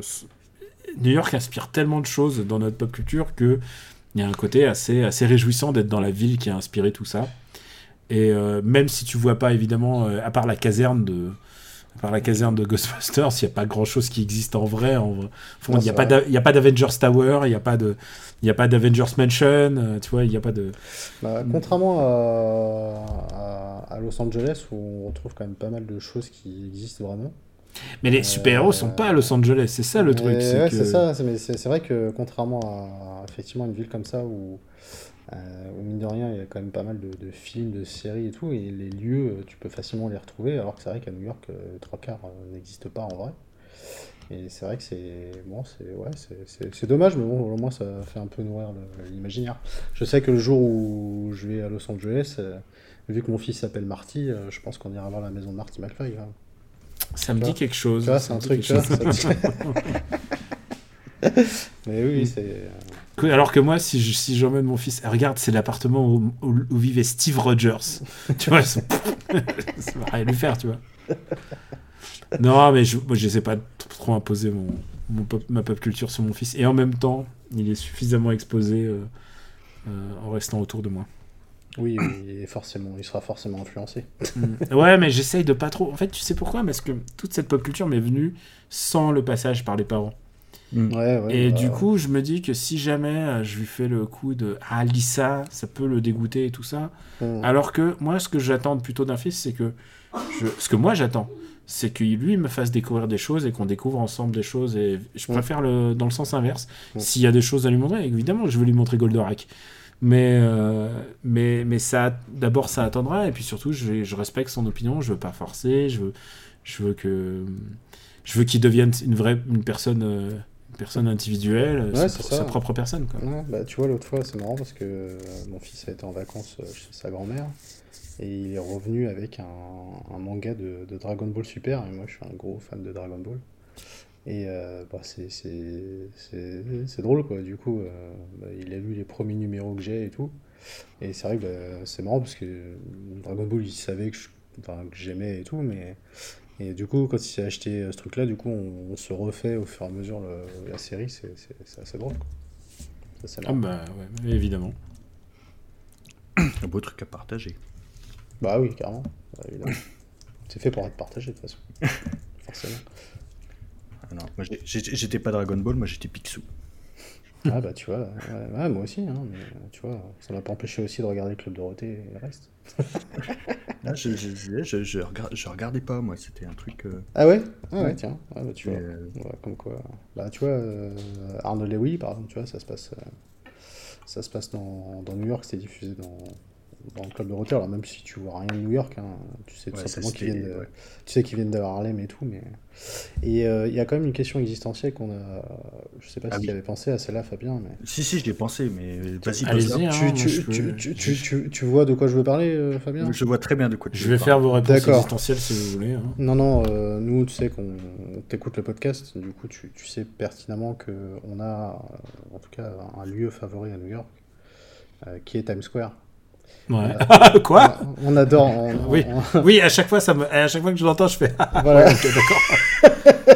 On, on, adore Times Square tous les deux. Non, vous adorez chier sur Times Square. oui, on, adore chier sur Times Square, c'est vrai. Encore une fois, désolé pour les gens qui aiment Times Square. Hein, mais, euh, vous avez qui le droit Times Square? Vous avez le droit d'aimer. Mais qui aime Times euh, Square, franchement C'est quoi je, je, sais pas. Mais en tout cas, bon, là, vu la réponse que tu m'as fait, euh, je pense savoir que tu n'aimes pas non plus. Bah non, non, je déteste, enfin, non, non, je déteste Times Square. Après, je suis déjà passé bourré en rentrant chez moi. ah, c'est toi que Marc Lévy a vu alors c'est possible. Non, mais tu sais quoi, ah, je, j'étais, j'étais près du, euh, c'était le Lincoln, je crois, là, en haut, et puis, euh, puis j'avais, j'avais un peu picolé. C'était avec mon cousin, mon cousin. Et du coup, euh, je me suis dit plutôt que, plutôt que prendre un taxi, je vais aller marcher, je vais descendre Broadway. Et puis c'est vraiment cool hein, de descendre Broadway. Mais à un moment dans Broadway, il y a un moment, tu sais que tu vas marcher dans le caca, à savoir tu vas marcher dans Times Square. C'est évident, mais quand t'es bourré, ça passe. Quand t'es bourré, ça passe. c'est peut-être toi que j'ai vu une fois, du coup, sur la caméra Earthcam, peut-être. Euh. Non, c'est très peu semblable. Je suis pas le seul meilleur de boire. En plus, je bois très très peu. C'était vraiment une occasion particulière. Mais. Euh... Mais c'est quoi un bon un bon vin euh, un bon vin dans, dans, le nord de Manhattan et tu sais pas ce qui t'arrive. Hein. Il y a énormément de gens qui aiment Times Square. Non. Si, si, si, si. En fait, mais non, mais quand arrêtez. On quand on a commencé le, le podcast, on s'est inscrit euh, sur plusieurs groupes Facebook pour essayer de mm. partager le podcast des amoureux de New York, etc. en français. Hein. Mais c'est des groupes assez énormes où t'as 200 000 abonnés. Hein. C'est des mm. trucs. Euh, non, mais je pense que ça, c'est des mecs qui sont abonnés. Euh, tu sais, ils ont vu Facebook, ils ont fait, ils ont eu trois suggestions de groupes, ils y sont allés. Ils se sont dit Times Square. Times Square, c'est les, les, montres. Je m'abonne. Alors ils croyaient qu'ils allaient avoir une montre gratos. C'est que, les gens partagent leurs photos, leurs euh, machin. Ils ne vivent. Ils vont à New York. Ils, voient, plus, ils, voyagent sur un kilomètre carré. Times Square n'a aucun intérêt depuis, depuis qu'il n'y a plus de Toys R Us. Ah, aucun euh, Avant, il y avait un Toys R Us mm. gigantesque. Avec la grande roue. Avec la grande, roue, et tout, et tu savais que tu allais trouver un truc pour les enfants, et c'était super, et puis ça faisait vraiment un point, vraiment. Moi j'aimais aller dans ce Toys R Us, c'est vrai. Mais depuis qu'il n'y a plus Toys R Us, et il y a, je, sais plus, il y a le shop de M&M's, mais qu'est-ce que j'en ai à foutre de, du shop de M&M's? Mais toutes leurs boutiques, je les déteste. Je déteste les enseignes, je déteste les, je déteste les McDo, je déteste les, j'aime pas les, j'aime pas les enseignes en général. Alors, c'est pas pour, c'est pas pour mais, alors, c'est faux. Je, je vais me contredire maintenant tout de suite. Il y a une enseigne que j'aime bien. J'adore Old Navy. C'est les fringues les moins ah chères du cosmos. Et pour les enfants, ils font vraiment des super sapes. Ils ont des t-shirts Spider-Man à, 7 dollars. Enfin, vraiment, c'est imbattable. C'est le prix que tu peux les avoir sur Vinted en France et tout. Et, et du coup, là, Old Navy, c'est vraiment pas. Il y en a un sur la 34e. Donc, vous avez une chance d'y arriver sans toucher à Times Square, si vous voulez. Mais il y a, y a 3-4 Old Navy. Il y en a un sur la 16e, euh, sur, euh, sur Vie Americas et euh, Avenue of America et, et 16e. Mais voilà. en, tout cas, alors, bah, nous, souvent, on en parle et on rigole là-dessus. En tout cas, on sent limite que tu as une haine de Times Square. Encore pire que nous. Peut-être encore pire que nous. Ah non, ouais, non, mais, mais après, tu sais quoi? Si, les gens kiffent, tant mieux. Mais c'est ah quoi, je vois bah, pas épiloguer là-dessus. Je veux dire, s'il y a quelqu'un qui vient me voir et qui me dit j'adore les Champs-Élysées, je fais cool story, bro. Mais euh, les Champs-Élysées, pourquoi tu sais quoi, je peux comprendre qu'on trouve des, des, des, des, qualités aux Champs-Élysées. Euh, il y a quelques cinémas encore. Euh, voilà, c'est pas, les, pas les meilleurs restos du monde. Euh. Non, ça, non, bah, non, ça c'est sûr. Hmm. Non, non, non, mais c'est même, un repousse, c'est même un repoussoir, hein, c'est même un refouloir. Non, non, mais... ouais, non, mais après, tu sais, c'est comme, c'est comme les gens qui aiment Shibuya à Tokyo, quoi. C'est genre c'est cracra. si tu passes à 2h du matin, il y a des rats. Enfin, après, les rats, parlons-en, c'est mm. Times Square aussi. Mm. Bah il y a des rats qui sont gros comme mon poing, qui sont en train de bouffer les restes de pizza et de McDo, euh, ça va. Vrai. Voir des pizzas entières. Hein. Ouais. Voir des pizzas entières. Et c'est vrai qu'on en parle assez souvent, mais la, la, pauvreté qui est là-bas, elle est assez. Euh, ah bah, évidemment, mais après, euh, et surtout, il y a un truc, c'est que je pense que bah, les États-Unis cachent moins ça, cachent moins la pauvreté mm. qu'en France. Par exemple, il y a des gens euh, ouais, genre en France, elle est moins, je pense qu'elle est plus cachée euh, qu'aux États-Unis. Aux États-Unis, il y a beaucoup un contact vachement plus, plus direct, plus frontal, mm. et, euh, et ouais, c'est un peu, c'est un peu perturbant. Mais après, c'est pas le seul endroit où il y a de la pauvreté à New York. Hein, ah non, non, bien sûr, bien sûr. Mais c'est vrai que celle-ci, pour un endroit qui est très touristique, c'est quand même c'est quand même assez flagrant quoi. C'est vrai que puis il n'y a pas que des pauvres quoi. Enfin tu vois vraiment des ouais. mais il y a des comédies musicales. Bon, après, moi, je, je, je, suis pas un gros consommateur de comédies musicales, tu vois. J'ai pas j'ai pas de raison objective d'y aller depuis la fin du Toys R Us, tu vois. Ouais non mais c'est vrai, c'est vrai, ouais, c'est vrai. Ouais. Si vous avez eu la chance de connaître cette boutique-là, effectivement. Ah, c'était vraiment un flagship de fou furieux, quoi. Mais euh, je me souviens que quand j'étais petit, il y avait Macy's qui avait un rayon jouet assez incroyable. Et euh, je me souviens parce que euh, j'y suis allé, j'y suis allé quand j'avais 7 ou 8 ans. 8 je devais être un peu plus grand. Et j'avais le choix du. Et mon cousin m'a dit achète, achète un jeu, un jouet, je te l'offre et tout. Je sais pas si c'était moi ou avec mes économies. Et du coup, j'avais le choix entre. et c'était l'époque des maîtres de l'univers et des Transformers. Et j'étais là, genre, oh là là, qu'est-ce que je vais prendre comme jouet? Parce qu'évidemment, c'était le gros truc, c'était d'avoir un jouet en plus que tu peux pas trop choper en France, puisque souvent ils étaient pas vendus ou mal vendus et tout. Et moi, j'ai pris le Slime Pit tout pourri des, maîtres de l'univers. Euh, avec He-Man euh, qu'on peut monoter euh, et qu'on lui fout du slime dessus. Alors je me suis amusé dessus dans, le jardin Nantucket après, mais bon, c'était nul. Alors que il y avait la base de Jace. Jace et les Conquérants de la Lumière, qui est une série pas très connue pour les jeunes, je suis désolé. Mais a la base de Jace, je l'ai jamais revu de ma vie, et je me dis, putain, mais j'aurais pris ça. J'aurais pris ça, j'aurais été fou. Et euh, ouais, souvent la vie se détermine avec les, jouets qu'on n'a pas achetés. et malheureusement, aux États-Unis, euh, il y avait beaucoup, beaucoup, beaucoup plus de choix. Mais par contre, euh, j'ai un vrai bon souvenir de New York où j'allais dans le grocery et, et j'allais acheter mes comics parce que les comics avant étaient vendus dans les groceries et dans les juste les épiceries, quoi il y avait des mobile racks, des, des comic book racks, et, tu, tu, prenais juste ton, tes comics dedans et j'achetais euh, j'achetais les comics. Un peu, c'était un peu random, hein, tu savais pas trop. Mm. C'était pas comme aujourd'hui qui est organisé. le mercredi, tu as tous les comics Marvel et tu sais qu'ils sont tous alignés. Le mardi, c'est tous les comics d'ici, ils sont tous alignés par nouveauté. C'était vraiment plus random. Du coup, euh, ma culture comics euh, éveillée et en VO s'est faite de manière très aléatoire. Je prenais ce qu'il y avait sur le, sur le mobile rack et euh, ce qui me plaisait euh, ce qui me plaisait à ce moment-là et voilà. Et euh, mais par contre j'ai vraiment des très très bons souvenirs de ah qu'est-ce que je vais prendre comme comics. Et faut voir un truc c'est que j'avais pas une, argent de poche de fou furieux et les comics c'était vraiment le loisir qui était très accessible. Comme je m'intéressais ni au basket ni au bidule ni au machin donc du coup j'achetais que les j'achetais les, les, comics. Et j'ai encore de, bons souvenirs et, et, ma tante qui a, qui a tagué une de mes couvertures d'un transform... d'un comics Transformers que j'avais acheté. J'étais outré. J'ai fait comment, Hostel? Mais bon, on n'a pas le, le, même rapport aux choses. Ouais, non, non. Euh... Non, mais c'est vrai que oui, c'est. Tout ça, c'est assez, euh... assez fou. Mm. C'est vrai. Euh, Fabien, je sais pas si tu as d'autres questions à poser à, à Daniel? Non, je crois qu'il nous, je vous ai, je vous ai abreuvé de, de souvenirs. C'est ça, j'ai abreuvé, c'est exactement le, ce que, j'allais dire. on boit tes paroles.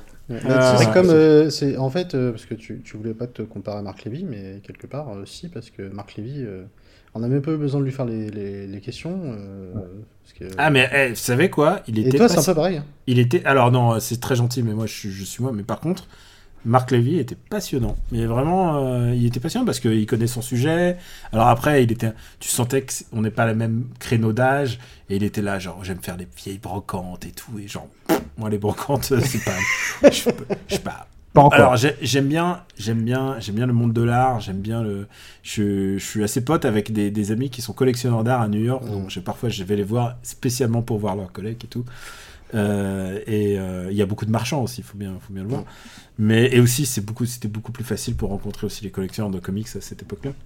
Mais euh, oui, non, on n'a pas le même centre d'intérêt, mais lui était, était, vraiment passionnant parce qu'il. En plus, il a une immédiateté avec le truc et, et lui, il pouvait te recommander des restos, alors que moi, j'en suis incapable pour une simple raison, c'est que quand je suis retourné, les trois quarts des restos que je, où j'étais régulier, bah faut croire qu'ils avaient une économie euh, moins, moins flamboyante que, que prévu quoi. C'est-à-dire, je pense que c'était moins. n'existait pas là-bas. C'était moins bourge, c'était pas assez bourge pour survivre, si tu vois ce que je veux dire. Oui, oui, mais, j'avais plein d'endroits, j'avais un, un bar que j'adorais, j'avais. Euh, ouais, vraiment, il n'y a, que les, y a que les gros trucs sûrs, sûrs et certains de, de survivre qui ont, qui ont survécu, mais aussi parce que pendant des années, ils ont, fait les, ils ont déporté les terrasses sur le, mm. D'ailleurs, ils vont justement, ils vont légaliser ça dans pas longtemps, j'ai lu. qui vont faire payer au restaurant le droit d'être sur les places de parking mais genre une somme folle, genre 10 000, 20 000 dollars ou 30 000 dollars par, an par place de parking. Enfin, un truc. Ils sont en train de se mettre d'accord sur le prix qu'ils vont faire payer. Moi, je suis, je suis partisan hein, parce que ça fait moins de voitures dans la ville et puis euh, ça fait plus de place pour s'asseoir. Hein. Mmh. puis, euh, puis en octobre, il fait encore assez chaud pour, pour aller sur une terrasse à New York. C'est pas faux. Ah bah non, alors si les gens si, qui s'interrogent pour la meilleure saison pour aller à New York, octobre. mai, juin évidemment c'est pas mal, mais octobre, c'est l'été indien, on est en t-shirt. Là, j'y étais, genre, je prenais mon manteau, mais je prenais mon manteau, à 9h30, c'était fini. J'étais en t-shirt, ça servait à rien. Et, euh, c'est vraiment, c'est génial pour ça, quoi. C'est vraiment, c'est une ville Ouais, je vous recommande octobre, mais euh, n'y allez pas. Squattez pas tous les hôtels, s'il vous plaît. c'est le moment où j'y vais, genre, en général je pense que niveau tarifaire, ça va être aussi euh, intéressant. moi, j'y suis allé au mois de mai, euh, c'était déjà cool. Mais c'est vrai que le mois d'octobre, à mon avis, ça doit être. Euh, ah, mais en plus, les billets sont pas trop chers. Non, franchement, mais. Eh, juste, juste avant Noël et tout. le, billet, le billet pour aller à New York, la dernière fois que j'ai pris, ça coûte moins cher qu'un aller-retour en Eurostar. Parce que l'Eurostar, si tu prends au dernier moment et tout, c'est bah super cher. Et là, et là, genre, ah ok, d'accord, ça vaut ça. Non, mais c'est même moins cher qu'un Paris-Strasbourg, hein, des fois. Hein. Oui, oui, moi, genre, je me regardais un Paris-Nice pour moi et mon fils à un moment, et genre, j'ai fait Ah ouais? Ah ouais, c'est ce prix-là? J'aurais pu, j'aurais pu voir si je pouvais l'emmener à New York en me regardant sur mes genoux. Bientôt, ça sera plus abordable que de faire un Paris-Melun en RER. Hein. Ah, ça, c'est. Euh, faut demander à Pécresse. Faut demander à Pécresse, effectivement. Bah, qu'on salue, parce qu'elle Elle nous écoute, ouais. Elle, grande fan. Ouais, c'est une grande fan. on a pas mal de stars qui nous écoutent d'ailleurs. Il y a Pécresse qui vous écoute vraiment? Non. non. évidemment. Ah, d'accord, vraiment, non, mais j'y ai cru hein, pendant deux secondes. Parce que j'ai des mots à lui euh, dire, hein, parce que je trouve que. Non, non, c'est. Je trouve qu'il y a de moins en moins de métro sur la ligne 6, sur la ligne 7, sur la ligne 8, sur la ligne 9, sur la ligne 10 et 11. Non, non, c'est non, non, un, La 13, c'est pas ouf hein, non plus. C'est un running gag. Euh, après, ça se trouve, ça se trouve elle écoute, on sait pas. en tout cas, si elle écoute, euh, on, on la salue. voilà. Bah moi, comme Fabrice Pancrate. Comme je, te laisse la saluer de par voilà. Chaque fois que je fais une publication, je précise bien que je suis à 3 euh, en espérant que François Barouin nous écoute. Ah, euh, c'est vrai. on sait jamais, hein, peut-être. Ah, tu veux dire le euh, l'époux de Michel Larocque? Exactement. À, à, un moment donné, quand il était plus jeune, il l'appelait. comment il l'appelait? Il l'appelait pas Harry Potter, un truc comme ça? Oui, oui, quand il, appelait Harry Potter parce qu'il avait ses petites lunettes et il parlait. Et les guignols le faisaient en faisant la voix qui mue. Genre, oui. C'est vrai. C'est vrai. c'est pas leur meilleure imitation. C'était pas le meilleur. Mais, mais aujourd'hui, surtout que si tu regardes, il y a une grosse popularité à cause d'une voix un peu caverneuse. C'est vrai. Il y a une voix de podcast. Mmh. Exactement, une voix posée. Bah, peut-être qu'il pourra venir dans le. Tu peux pas l'inviter, tu peux pas l'inviter, Fabien? Bah, Je vais essayer, hein, pourquoi pas. Bah écoute, euh, Hein. Tu, dis, tu dis Marc Lévy et Daniel Andrés sont passés par là. Alors, je, ne pense pas qu'il soit déjà allé à New York parce qu'il a la phobie de l'avion. C'est vrai? Ah, Oui, c'est vrai. Si, J'avais écouté, euh, putain, grosse parenthèse, une fois je l'avais écouté euh, sur RTL et euh, je crois que son premier ministère qu'il avait eu c'était les Dom-Tom. il, a, peur de l'avion. Aïe, là c'est pas, c'est pas le meilleur bail pour lui. Hein. c'est une, peur euh, suite, euh, suite à l'accident de son père qui. En fait, c'est ouais, une vraie phobie quoi. Ah oui, ah, je sais pas ça. Ouais, ok. Donc premier ministère mais... Ouais, bah, c'est là par contre, euh, c'est pas très très bien choisi pour le coup. Mais pour en revenir au mois d'octobre à, New York, j'y suis allé une année en 2016, pareil au mois d'octobre. Euh, et tu y étais, Daniel, je me souviens, parce que je t'avais envoyé un message, je, t'avais mhm. demandé si euh, c'était, enfin, si tu me conseillais d'aller à la Comic Con.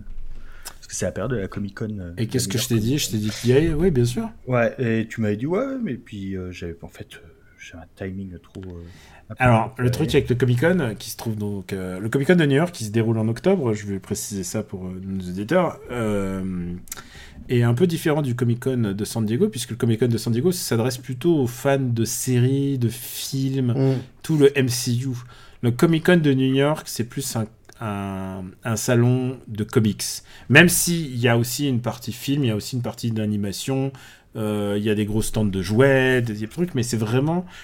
Euh, on considère plutôt que c'est c'est la base, c'est la base, et que San Diego, même si le celui de San Diego est infiniment plus plus gigantesque en termes de pognon dépensé, en termes de. Pas évidemment, c'est la télé, le, cinéma.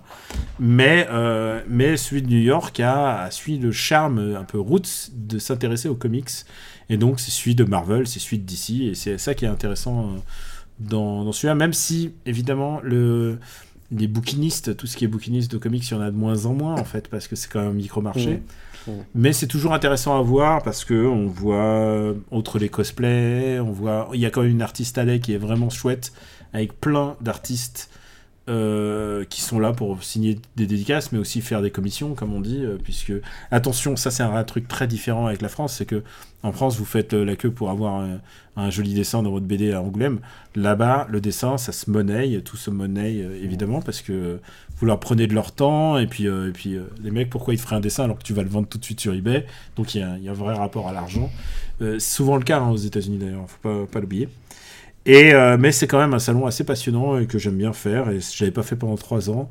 Euh, je, suis toujours ravi, de le, toujours ravi de le faire. Je vois des vieux copains, je vois des vieux collectionneurs. Et toujours, c'est. C'est, J'ai un pote qui habite à, qui habite à Philadelphie, euh, qui est un prof retraité maintenant. Il, a pris sa retraite il y a deux ans. Et, et, il, vient, il vient tout le temps Comic Con et il est passionnant. On s'éclate, on, on, discute pendant des heures, on se raconte des anecdotes, on va au on va dans les euh, dans les keynotes des auteurs et tout on a vu des keynotes genre avec des avec des avec euh, où il y avait Steranko où il y avait tu vois vraiment on s'éclate vraiment on va je lui dis mais moi j'essaie de le convaincre viens on va voir Grant Morrison il dit moi moi j'en veux pas de tes jeunes et tout mais vraiment on débat comme des vieux fans de comics, tu dans une boutique de comics à l'ancienne et tout. Il y a un petit côté euh, là-dedans. Après, c'est au fur et à mesure des années, je me suis fait des potes, hein, évidemment, mm. là-bas, mais mais il faut pas oublier que ça reste quand même un salon de commerce. Les gens sont là pour vendre des trucs et tout. Oui, bien sûr. C'est euh, voilà, ça dépend ce qu'on va y faire, mais mais en tout cas, euh, euh, c'est toujours intéressant à voir. Si vous voulez y aller. Et, c'est moins étouffant que Japan Expo pour citer le plus connu. Ah en France, c'est que Japan Expo, tu vas à Villepinte, tu es dans une espèce de blocos qui, est, mm. qui chauffe à 40 degrés parce que c'est en plein mois de juillet. Maintenant, c'est 14-15 juillet, enfin, t'imagines l'horreur.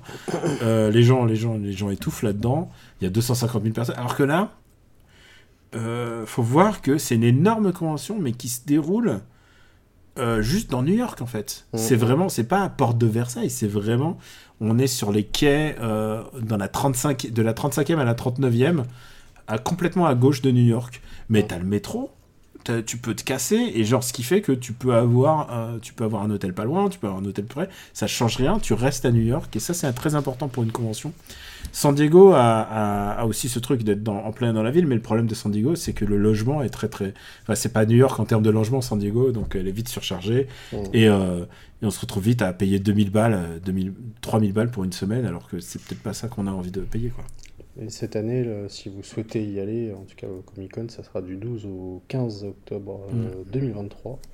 Et le lieu où ça se passe, c'est au Javits C'est au Javits Center. Euh, c'est très grand, très énorme, et c'est dans Hell's Kitchen. Et en plus, ils l'ont, ils l'ont, vraiment modernisé. Le quartier entier a été modernisé. Il y a des mm. stations de métro qui ont été ouvertes. Euh, ça, c'est un des quartiers qui a été complètement refond, redynamisé. Bah, il y a la Skyline qui passe à côté, qui a été redynamisé après le le, 11 septembre. Euh, vraiment, ils sont, ils se sont dit, vraiment, ça, c'est le cœur du quartier qu'on va. C'est pas le Hell's Kitchen de Daredevil, hein. ah, c'est pas du tout, c'est pas rien à voir. Hein. C'est, et c'est, vraiment un super quartier où se balader. Hein. Ouais. ouais, complètement. C'est vrai que. Euh, j'y vais, chaque... j'y vais à chaque fois que je vais au, au center. Ouais, ouais, normal. Normal, normal. Euh, Fabien, est-ce que tu avais d'autres. Non, je, pense, je pense qu'on peut passer à notre. au Rocco, c'est ça? à, à, nos Rocco. Ok. On, va peut-être laisser notre invité euh, commencer euh, sa reco. Euh. Alors, euh, Mali a un reco, mais qui a trait avec New York. Et alors, du coup, moi, je vais prendre le contre-pied de l'invité précédent. Je, ne citerai plus son nom. qui est qui a dit ouais les musées ouais moi je suis un mec à musée j'adore les musées à New York ils sont beaux ils sont passionnants ils sont ils sont riches et vraiment il y a des musées à pas louper et moi, je vais vous filer mon, mon musée euh, où je vais à chaque fois, à chaque fois que je vais à New York. C'est le euh, Museum of Moving Images. Euh, qui, mmh. qui, est à, qui est à Brooklyn en fait. C'est pas là où Shia LaBeouf avait fait son. c'est très possible. C'est Ah, très si, possible. il que- me Il, il semble, se- ouais. il se filmait. C'était Oui. quoi? Oui, oui, oui, devant, ouais. ouais. Alors, euh, pour vous situer ça, euh, pff, euh, prenez une carte, c'est- plus simple. Mais euh, c'est en plein, plein Brooklyn, mais vraiment. euh, bon, c'est le, le quartier d'Astoria, en fait. Et, et du coup. Ah mais attends, mais je dis des conneries, c'est dans le Queens, mais je, je, je, sais, je sais plus où c'est. Mais écoutez, peu importe.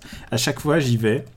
Et, et c'est passionnant parce que c'est c'est notre pop culture, mais à chaque fois mise en scène dans des, des expositions de fous furieux. La dernière fois que j'y étais, il y avait une exposition massive sur Walking Dead, mais aussi euh, sur le créateur des Muppets, euh, donc de Jim Henson. Euh, Il y a à chaque fois des expositions incroyables. Une fois j'y suis allé, il y avait il y avait les expos de tous les costumes et props de Mad Men. Euh, donc il y, a, à chaque fois des expos incroyables sur l'histoire parce que maintenant ces séries font partie intégrante de l'histoire de- des- États-Unis, en tout cas de ces médias. Et euh, donc le Museum of Moving Images est vraiment un, endroit où ça se vraiment il se il, se- il y a un truc d'orgueil qui fait qu'on fait les meilleures expos du cosmos. Quoi. Et vraiment, tu sors de cet endroit, tu ne peux pas être déçu. Il y a toujours trois, trois expos par an. Je ne sais pas ce qui se passe en ce moment, puisque évidemment, euh, je n'y suis pas et je n'ai pas, été regardé. Mais à chaque fois, les expos euh, de ce musée sont incroyables. Alors, il y a plein d'autres musées. hein. Évidemment, je ne vais pas vous recommander les classiques, euh, le MoMA et tout ça. Enfin, je veux dire, tout ça, vous allez les faire parce que vous, allez visiter et que, c'est des chouettes musées. Mais vraiment, celui-là, le Museum of Music Images, bon, donc Astoria, euh, c'est vraiment, euh, vraiment un, super endroit. C'est vraiment un super, un super chouette. Vraiment, vraiment, allez-y, prenez-vous l'après-midi pour y aller. C'est vraiment bien. Et chaque année, j'essaye d'aller. euh, alors là, on est plutôt dans le. hum, On est juste au-dessus de downtown et dans le East Side. C'est aux alentours de la 60, 60e ou 62e rue.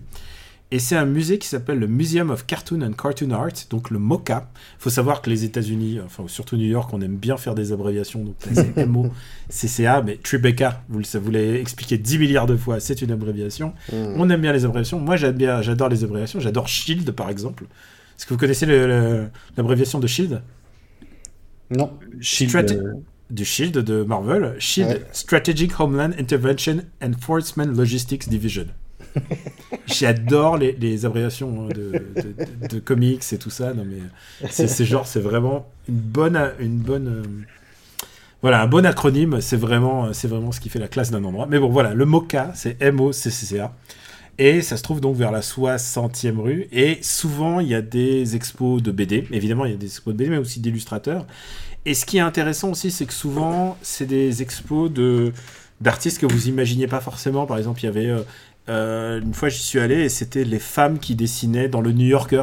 C'était Mm. vraiment spécifique, les femmes qui dessinent dans le New Yorker. La dernière fois j'y suis allé, c'était euh, c'était euh, le, les noirs dans la bande dessinée, c'est-à-dire les artistes noirs dans la bande dessinée. C'était passionnant.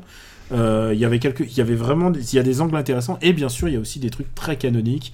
Il y avait un moment, ils avaient exposé du Walt Simonson, donc les pages de Thor, qui sont vraiment super belles. Euh, il y avait une expo où il y avait Buscema Kirby, enfin vraiment les gros classicos, euh, les gros classicos Marvel. Et c'est en- souvent ils ont une expo comics en même temps que le Comic Con, donc en octobre. Mais ils ont des grosses expos, hein, faut pas oublier. C'est dans un très très bel endroit en plus. À côté, on bouffe vraiment très très bien et tout. euh, ça vaut le coup de se faire. But c'est un endroit où vous allez. Vous pouvez aller, c'est à deux pas du, coin de, Central Park. Donc vous pouvez faire ça et Central Park. Et puis vous remontez parce qu'après, il y, a les- musées hein, sur Central Park. Il y Museum, il y a le, le Metropolitan euh, Museum. Enfin vraiment, et il y, a le, y a le Guggenheim. Enfin voilà. Si vous voulez vous faire une après-midi musée, franchement ne sous-estimez pas le musée, faites pas genre non non non le musée c'est na- c'est naze. C'est vraiment un très très bon, très chouette endroit pour aller au musée New York. Euh, et puis euh, et puis je vais pas vous faire que la recommandation de musée. Je tiens à vous recommander une BD, évidemment, un comics. Et, quel est le comics le plus new-yorkais auquel j'ai pensé ces dernières années? C'est Hawkeye. Hawkeye, donc c'est une BD de Matt Fraction et de David Ara. Et euh, ça met en scène donc le super-héros Hawkeye que vous connaissez, mais pas du tout sous l'angle Marvel, mais plutôt sous l'angle loser. Alors ils l'ont adapté en série, c'est pas, pas oufissime. hein. Et l'idée c'est qu'est-ce qui se passe pour cet Avengers qui a pas de pouvoir, qui s'il tombe il se casse une jambe, qu'est-ce qui se passe entre deux attaques d'extraterrestres et d'ovnis, bah, il est à New York, il est dans son petit hôtel, dans son petit, euh, dans son appartement, il est un peu piteux, il a le bras cassé, il retrouve un chien errant et il essaie de le sauver, et il a affaire avec la mafia locale, la mafia russe qui débarque et qui essaie de lui casser la gueule, et puis évidemment il se fera casser la gueule parce que c'est Hawkeye. Mais, euh, mais voilà, Hawkeye c'est un chef-d'œuvre, ça fait 10 ans, 10 ans qu'on dit dans Super Ciné Battle After Eight, enfin on dit pas depuis aussi longtemps, mais on n'existe pas depuis 10 ans, mais on n'arrête pas de le dire. Hawkeye, c'est vraiment une bande dessinée exceptionnelle. C'est une bande dessinée d'amoureux de New York. Euh, c'est une bande dessinée vraiment d'amoureux de l'art. Et je pense que ça, c'est le genre de BD, et je, dis souvent qu'il sera sans doute étudié en cours, en, cours de BD. Enfin voilà, ce sera étudié dans les écoles, ce genre de BD. C'est vraiment, euh, je pense que c'est une des plus belles BD qui s'est faite de, ces, de ces 15 dernières années euh, Marvel sans aucun problème. Je peux pas vous laisser euh, avec une seule euh, ces deux ces Je me, eh, eh, je me la joue euh, comme votre invité précédent. Je fais rallonge, mais c'est pas des restos hein, ce coup-ci. De toute manière, mes, mes recommandations resto, elles n'ont aucune valeur parce que de toute manière, ça sera fermé demain. Oui. À part si je vous dis allez à Sweet Greens pour manger des salades. Vous connaissez Sweet Greens ou pas? Non, non, du tout. Non, non. Alors Sweet Greens, c'est au début il y en avait qu'un seul et maintenant ensuite il y en a trois, quatre. Maintenant il y en a plein. Il y en a peut-être une dizaine à New York. Peut-être j'exagère, mais c'est ils ont réussi à euh, embourgeoiser la salade. C'est un endroit où il y a que des salades. La salade, tu t'en sortes à 18 dollars de salade. Hein. C'est cher quand même, hein, 18 dollars de salade, c'est presque 100 balles, euh, tu vois, pour une salade à emporter que tu manges dehors ou voilà quelque part, ou tu peux manger sur place. Mais, du coup, tu, arrives dans un endroit, il y a toujours plein de gens, des gens très très beaux. Ils sont très très chic, très urban, machin, tout ce que tu peux imaginer. Ils ont plus de tatouages que j'en ai jamais vu dans ma vie souvent. Euh, et t'arrives et, et les mecs te servent, ils te, ils te fait le service et tu choisis étape par étape ce que tu veux. Est-ce que tu veux des brocolis? Est-ce que tu veux du, du tofu? Est-ce que tu veux du poulet? Est-ce que tu veux du parmesan? Que... Et tu fais étape par étape et tu remontes comme ça une espèce de chaîne. Et c'est assez fascinant parce qu'ils ont réussi à, à rendre la salade bourgeoise. Et ça, ça me, ça me tue. C'est genre, normalement, la salade, c'est pas cher. Et en fait, là, elle est, elle est, assez chère. Mais les produits sont super bons. Bon, ça s'appelle Sweet Greens. Je vous recommande pas ça, hein, Sweet Greens, forcément. Mais si vous avez envie de manger du junk food, c'est le junk food de très grand luxe, quoi. Mais c'est un peu comme euh, ce qu'ils ont fait pour Five Guys. Hein. Five Guys, c'est c'est la même daube mais juste vendu plus cher quoi. Alors euh, là là c'est de la bonne qualité mais vendu vendu plus cher que ça ne devrait sans doute. Et euh, j'ai été euh, dans les Alamo Draft House. Est-ce que vous connaissez les, les Draft House de Alamo? C'est des cinémas. Ah non, Il y en a deux ou trois à New York et j'ai été celui de dans le Financial District qui est tout en bas donc de Manhattan. Et c'est des cinémas qui sont un peu la réponse euh, au dining de qu'on trouve à Los Angeles, c'est-à-dire des endroits où on peut à la fois boire des bières et manger. Donc on, se pose sur le, on se pose sur le canapé, le, enfin sur le canapé, sur le, siège avec les pieds qui se déplient. Il y a un bouton pour chauffer les fesses. Vraiment, on est super bien. On peut, on a le droit de boire puisque on monte sa carte d'identité au début, donc tu peux boire de la bière, ce que je ne fais pas, mais tu peux boire de la bière. Et euh, tu te commandes ton mozzarella sticks, ton, ton poulet pané, tu, tu, commandes tout ce que tu veux et tu le manges en même temps. Ça peut sauver un film. J'ai vu des films nuls. J'ai été voir. Qu'est-ce que j'ai vu? J'ai vu Amsterdam qui était nul à chier. Mm. Mais du coup, l'expérience était meilleure que le truc. Et, l'ambiance est vraiment bien parce qu'elle est un peu néo-rétro. Les gens. Euh, il y a un système de location de cassettes, de DVD, de cassettes. Et en fait, c'est complètement gratuit. Il faut juste euh, promettre de le de ramener. Enfin, il y a un truc, euh, voilà, genre, il faut. Voilà, c'est plutôt chouette comme idée. Euh, donc, c'est un peu le retour, un peu, euh, un peu de manière symbolique du, du vidéoclub. Et donc, voilà, si vous avez l'occasion, à la. Donc, c'est les Alamo Draft House, il y en a un Financial District, il y en a un Brooklyn, je sais pas où. et, et maintenant, il faut que je vous parle. Je me suis dit que je peux pas vous lancer sans un film ou un truc. Et moi, je vais vous lancer sur une série et ça s'appelle How to with John Wilson. Est-ce que vous l'avez vu? Non, du tout. Alors évidemment, ça, il faut demander à votre cousin américain de vous l'envoyer parce qu'évidemment, c'est HBO. Évidemment, ça n'a pas été traduit et tout, donc il faut le, faut vous débrouiller par vos propres moyens. C'est une série HBO quand même, et c'est mhm. produit par un.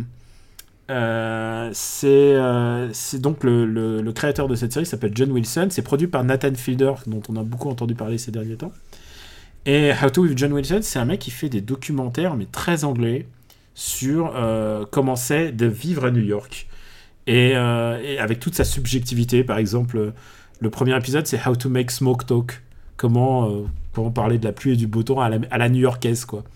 Et, et, à chaque fois, il, il prend ces images d'archives et c'est très très drôle, c'est très spirituel.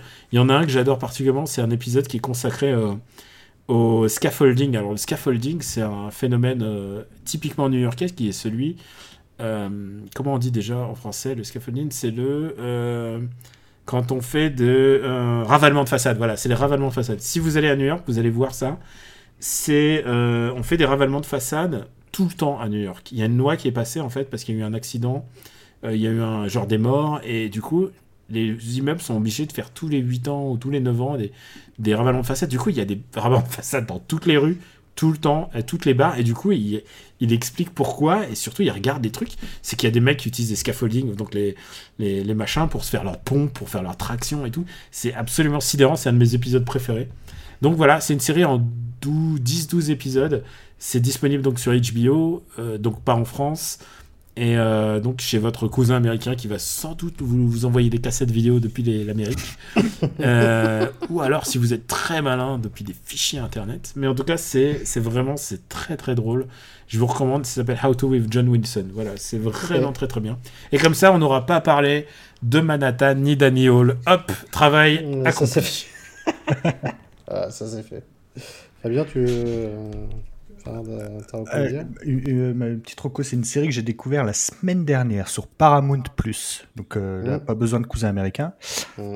alors, Paramount Plus, moi, je me suis abonné via Amazon. Ouais, moi aussi. Et c'est un merdier pas possible pour regarder, pour faire des recherches et tout. c'est vrai que c'est n'importe quoi. Quand tu trouves une série, en fait, tu la trouves pas, et puis après, tu la trouves un peu bizarrement. C'est ça. Les cinq premiers épisodes, à chaque fois que je voulais regarder, je devais faire une recherche, taper le ah, titre. C'est vrai que c'est et... le bordel. Et donc, la série s'appelle The Offer. Et en fait, ça raconte euh, la genèse du parrain. Ah oui. euh, alors, euh, c'est produit par euh, Dexter Fletcher. Mm-hmm. Euh, qui a réalisé, euh, c'était euh, Bohemian Rhapsody, il me semble. C'est produit aussi par Albert Rudy, le producteur du parrain.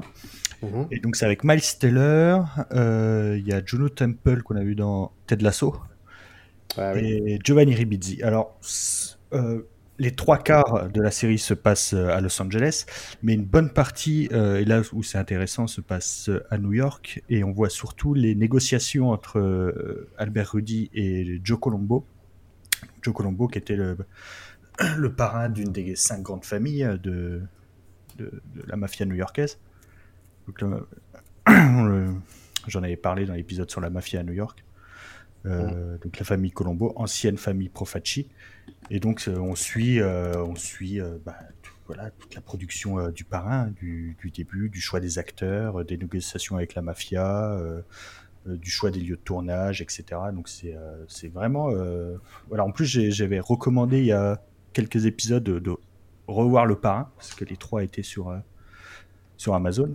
Mais euh, ouais, c'est une série en 10 épisodes, c'est voilà, c'est super sympa. C'est bah, en plus c'est la Paramount, hein, la Paramount a tous les droits donc euh, ça y va quoi. Oui, bah, bah forcément. Euh, c'est tourné dans les studios de la Paramount, c'est il y a des refs tous les toutes les trois lignes de dialogue, c'est OK, bon bon à savoir. Mm. Effectivement. D'ailleurs, pour parler de Dexter Fletcher, son prochain film sera diffusé sur Apple TV en avril, ce sera euh, Ghosted avec euh, Chris Ah, c'est lui qui réalise ça? Ouais, avec Chris Evans et Anna de Armas.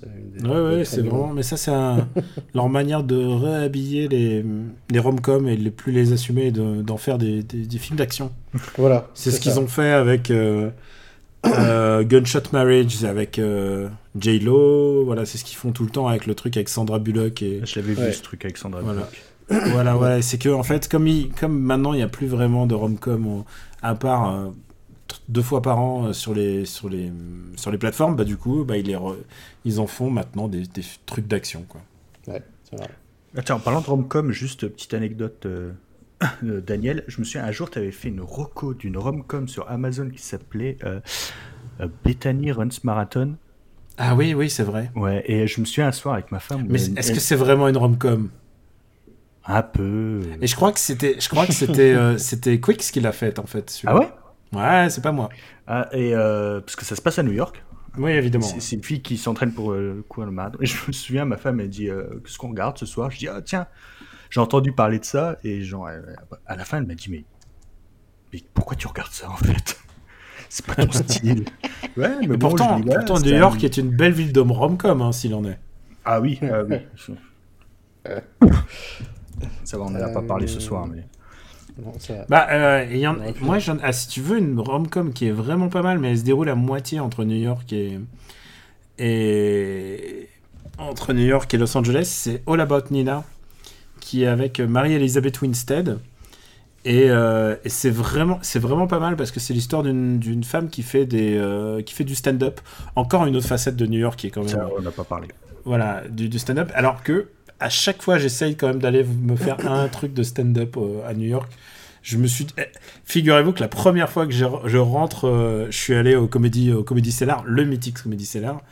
Et la fois où j'y étais, il y avait euh, surprise, il y avait Chris Rock qui est, qui est venu mm. faire son, son spectacle en présence de Philippe Seymour Hoffman.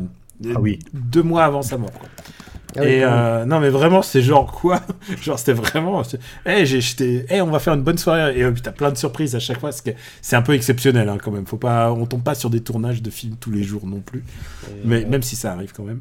Mais ouais, donc euh, et donc ce film, donc La Nina, c'est l'histoire d'une scène à New York qui, bah, qui, qui, galère et du coup elle fait parfois des allers-retours avec à Los Angeles, mais surtout, ouais, ça, ça aussi c'est un truc qui est vraiment très important en plus de la rom-com, c'est le stand-up, c'est vraiment deux pôles de de centre d'intérêt assez important de, New York. Souvent, c'est des rom-coms pas super, hein, quand même, faut dire. Euh, mm. euh, ce qui, enfin, je veux dire, moi j'ai vu Your Place or Mine qui était sur Netflix, je crois, avec Ashton Kutcher et Reese Witherspoon, et ils s'échangent leur appart à, Los Angeles et à New York, ah évidemment, le mec, il vit en face du Brooklyn Bridge. J'ai jamais vu, j'ai jamais vu le Brooklyn Bridge d'aussi grand de ma vie, et pourtant j'ai marché dessus. Hein. Mais genre, il a un appart, mais genre qui doit faire, il doit faire, mais à la, louche, 20 000, dollars par mois, hein. à la louche, quoi. Ah oui, oui, d'accord. Ah non, non, mais avec les, avec les, stores sur trois bêtes qui étaient automatiques là, mais, mais n'importe quoi, quoi. Mais vraiment, ouais, il y a, mais quand on se plaint que les gens euh, dans le cinéma français, ils n'ont pas de rapport à la, au réel et à la richesse, mais euh, au cinéma américain, c'est pire encore. Quoi. Parce que, évidemment, Los Angeles et New York sont deux des villes les plus chères au monde. Ah bah oui, c'est vrai. Mais c'est, euh, parce que je suis en train de lire, je suis en train de lire Anatomie d'un scénario, d'un, mhm. je sais plus le, je sais plus l'auteur, et c'était, c'est une des lignes qui met, il dit les films américains, voilà, aucun, il n'y a aucun rapport avec l'argent, quoi, il n'y a aucun il faut se, détacher de tout ça. Donc c'est pour ça que dans certains films, bah, dans ces films-là, généralement, c'est euh, voilà. Ouais, il se demande dans quel monde ils vivent, mais euh, voilà. Faut pas y penser. C'est ça. Euh, Marocco. Euh, alors moi, ça va, être, euh, Je vais changer complètement l'univers. Hein. Ça va être un film euh, d'animation que j'ai vu avec mes enfants et ma femme l'autre fois, qui se déroule à New York en partie, et qui s'appelle Volt. ça date de 2008. donc c'est un film d'animation. et donc c'est l'histoire d'un d'un petit chien et de sa maîtresse euh, qui sont les héros d'une série à, succès. Et euh, le seul problème, c'est que euh, ce chien pense que ce qu'il vit dans la série est la vraie vie pour le coup, alors qu'en fait, pas du tout. C'est une série, sauf que lui ne le sait pas. Et en fait, c'est marrant parce que ça m'a fait un peu penser à ça. C'est un peu le, le, Truman Show du chien, quoi. tu vois, c'est un peu ça, quoi. Et, euh, et c'est très sympa à regarder en, en, famille. Euh, dans, la, dans la VO, euh, il y a des John Travolta qui double du coup le, le chien. Il y a Miley Cyrus, il y a Malcolm McDowell. Malcolm McDowell, pour ceux qui ne savent pas, c'est notamment bah, le, le, fameux le personnage principal de Alex, euh, Orange Mécanique de Stanley Kubrick notamment. Euh, il y a lui, il y a Randy Savage aussi, euh, qui est un catcheur très connu. Il y a Chloé Grace Moritz également, qu'on a vu dernièrement dans Périphérique, excellente série sur Amazon. alors c'est un peu moins glamour sur les voix françaises, parce que les voix françaises, c'est Richard Anconina en Volt. c'est Gilles Lelouch et c'est Omar Sy, voilà, dedans. Voilà, c'est un peu moins, c'est un peu moins fun, mais bon, voilà, écoute.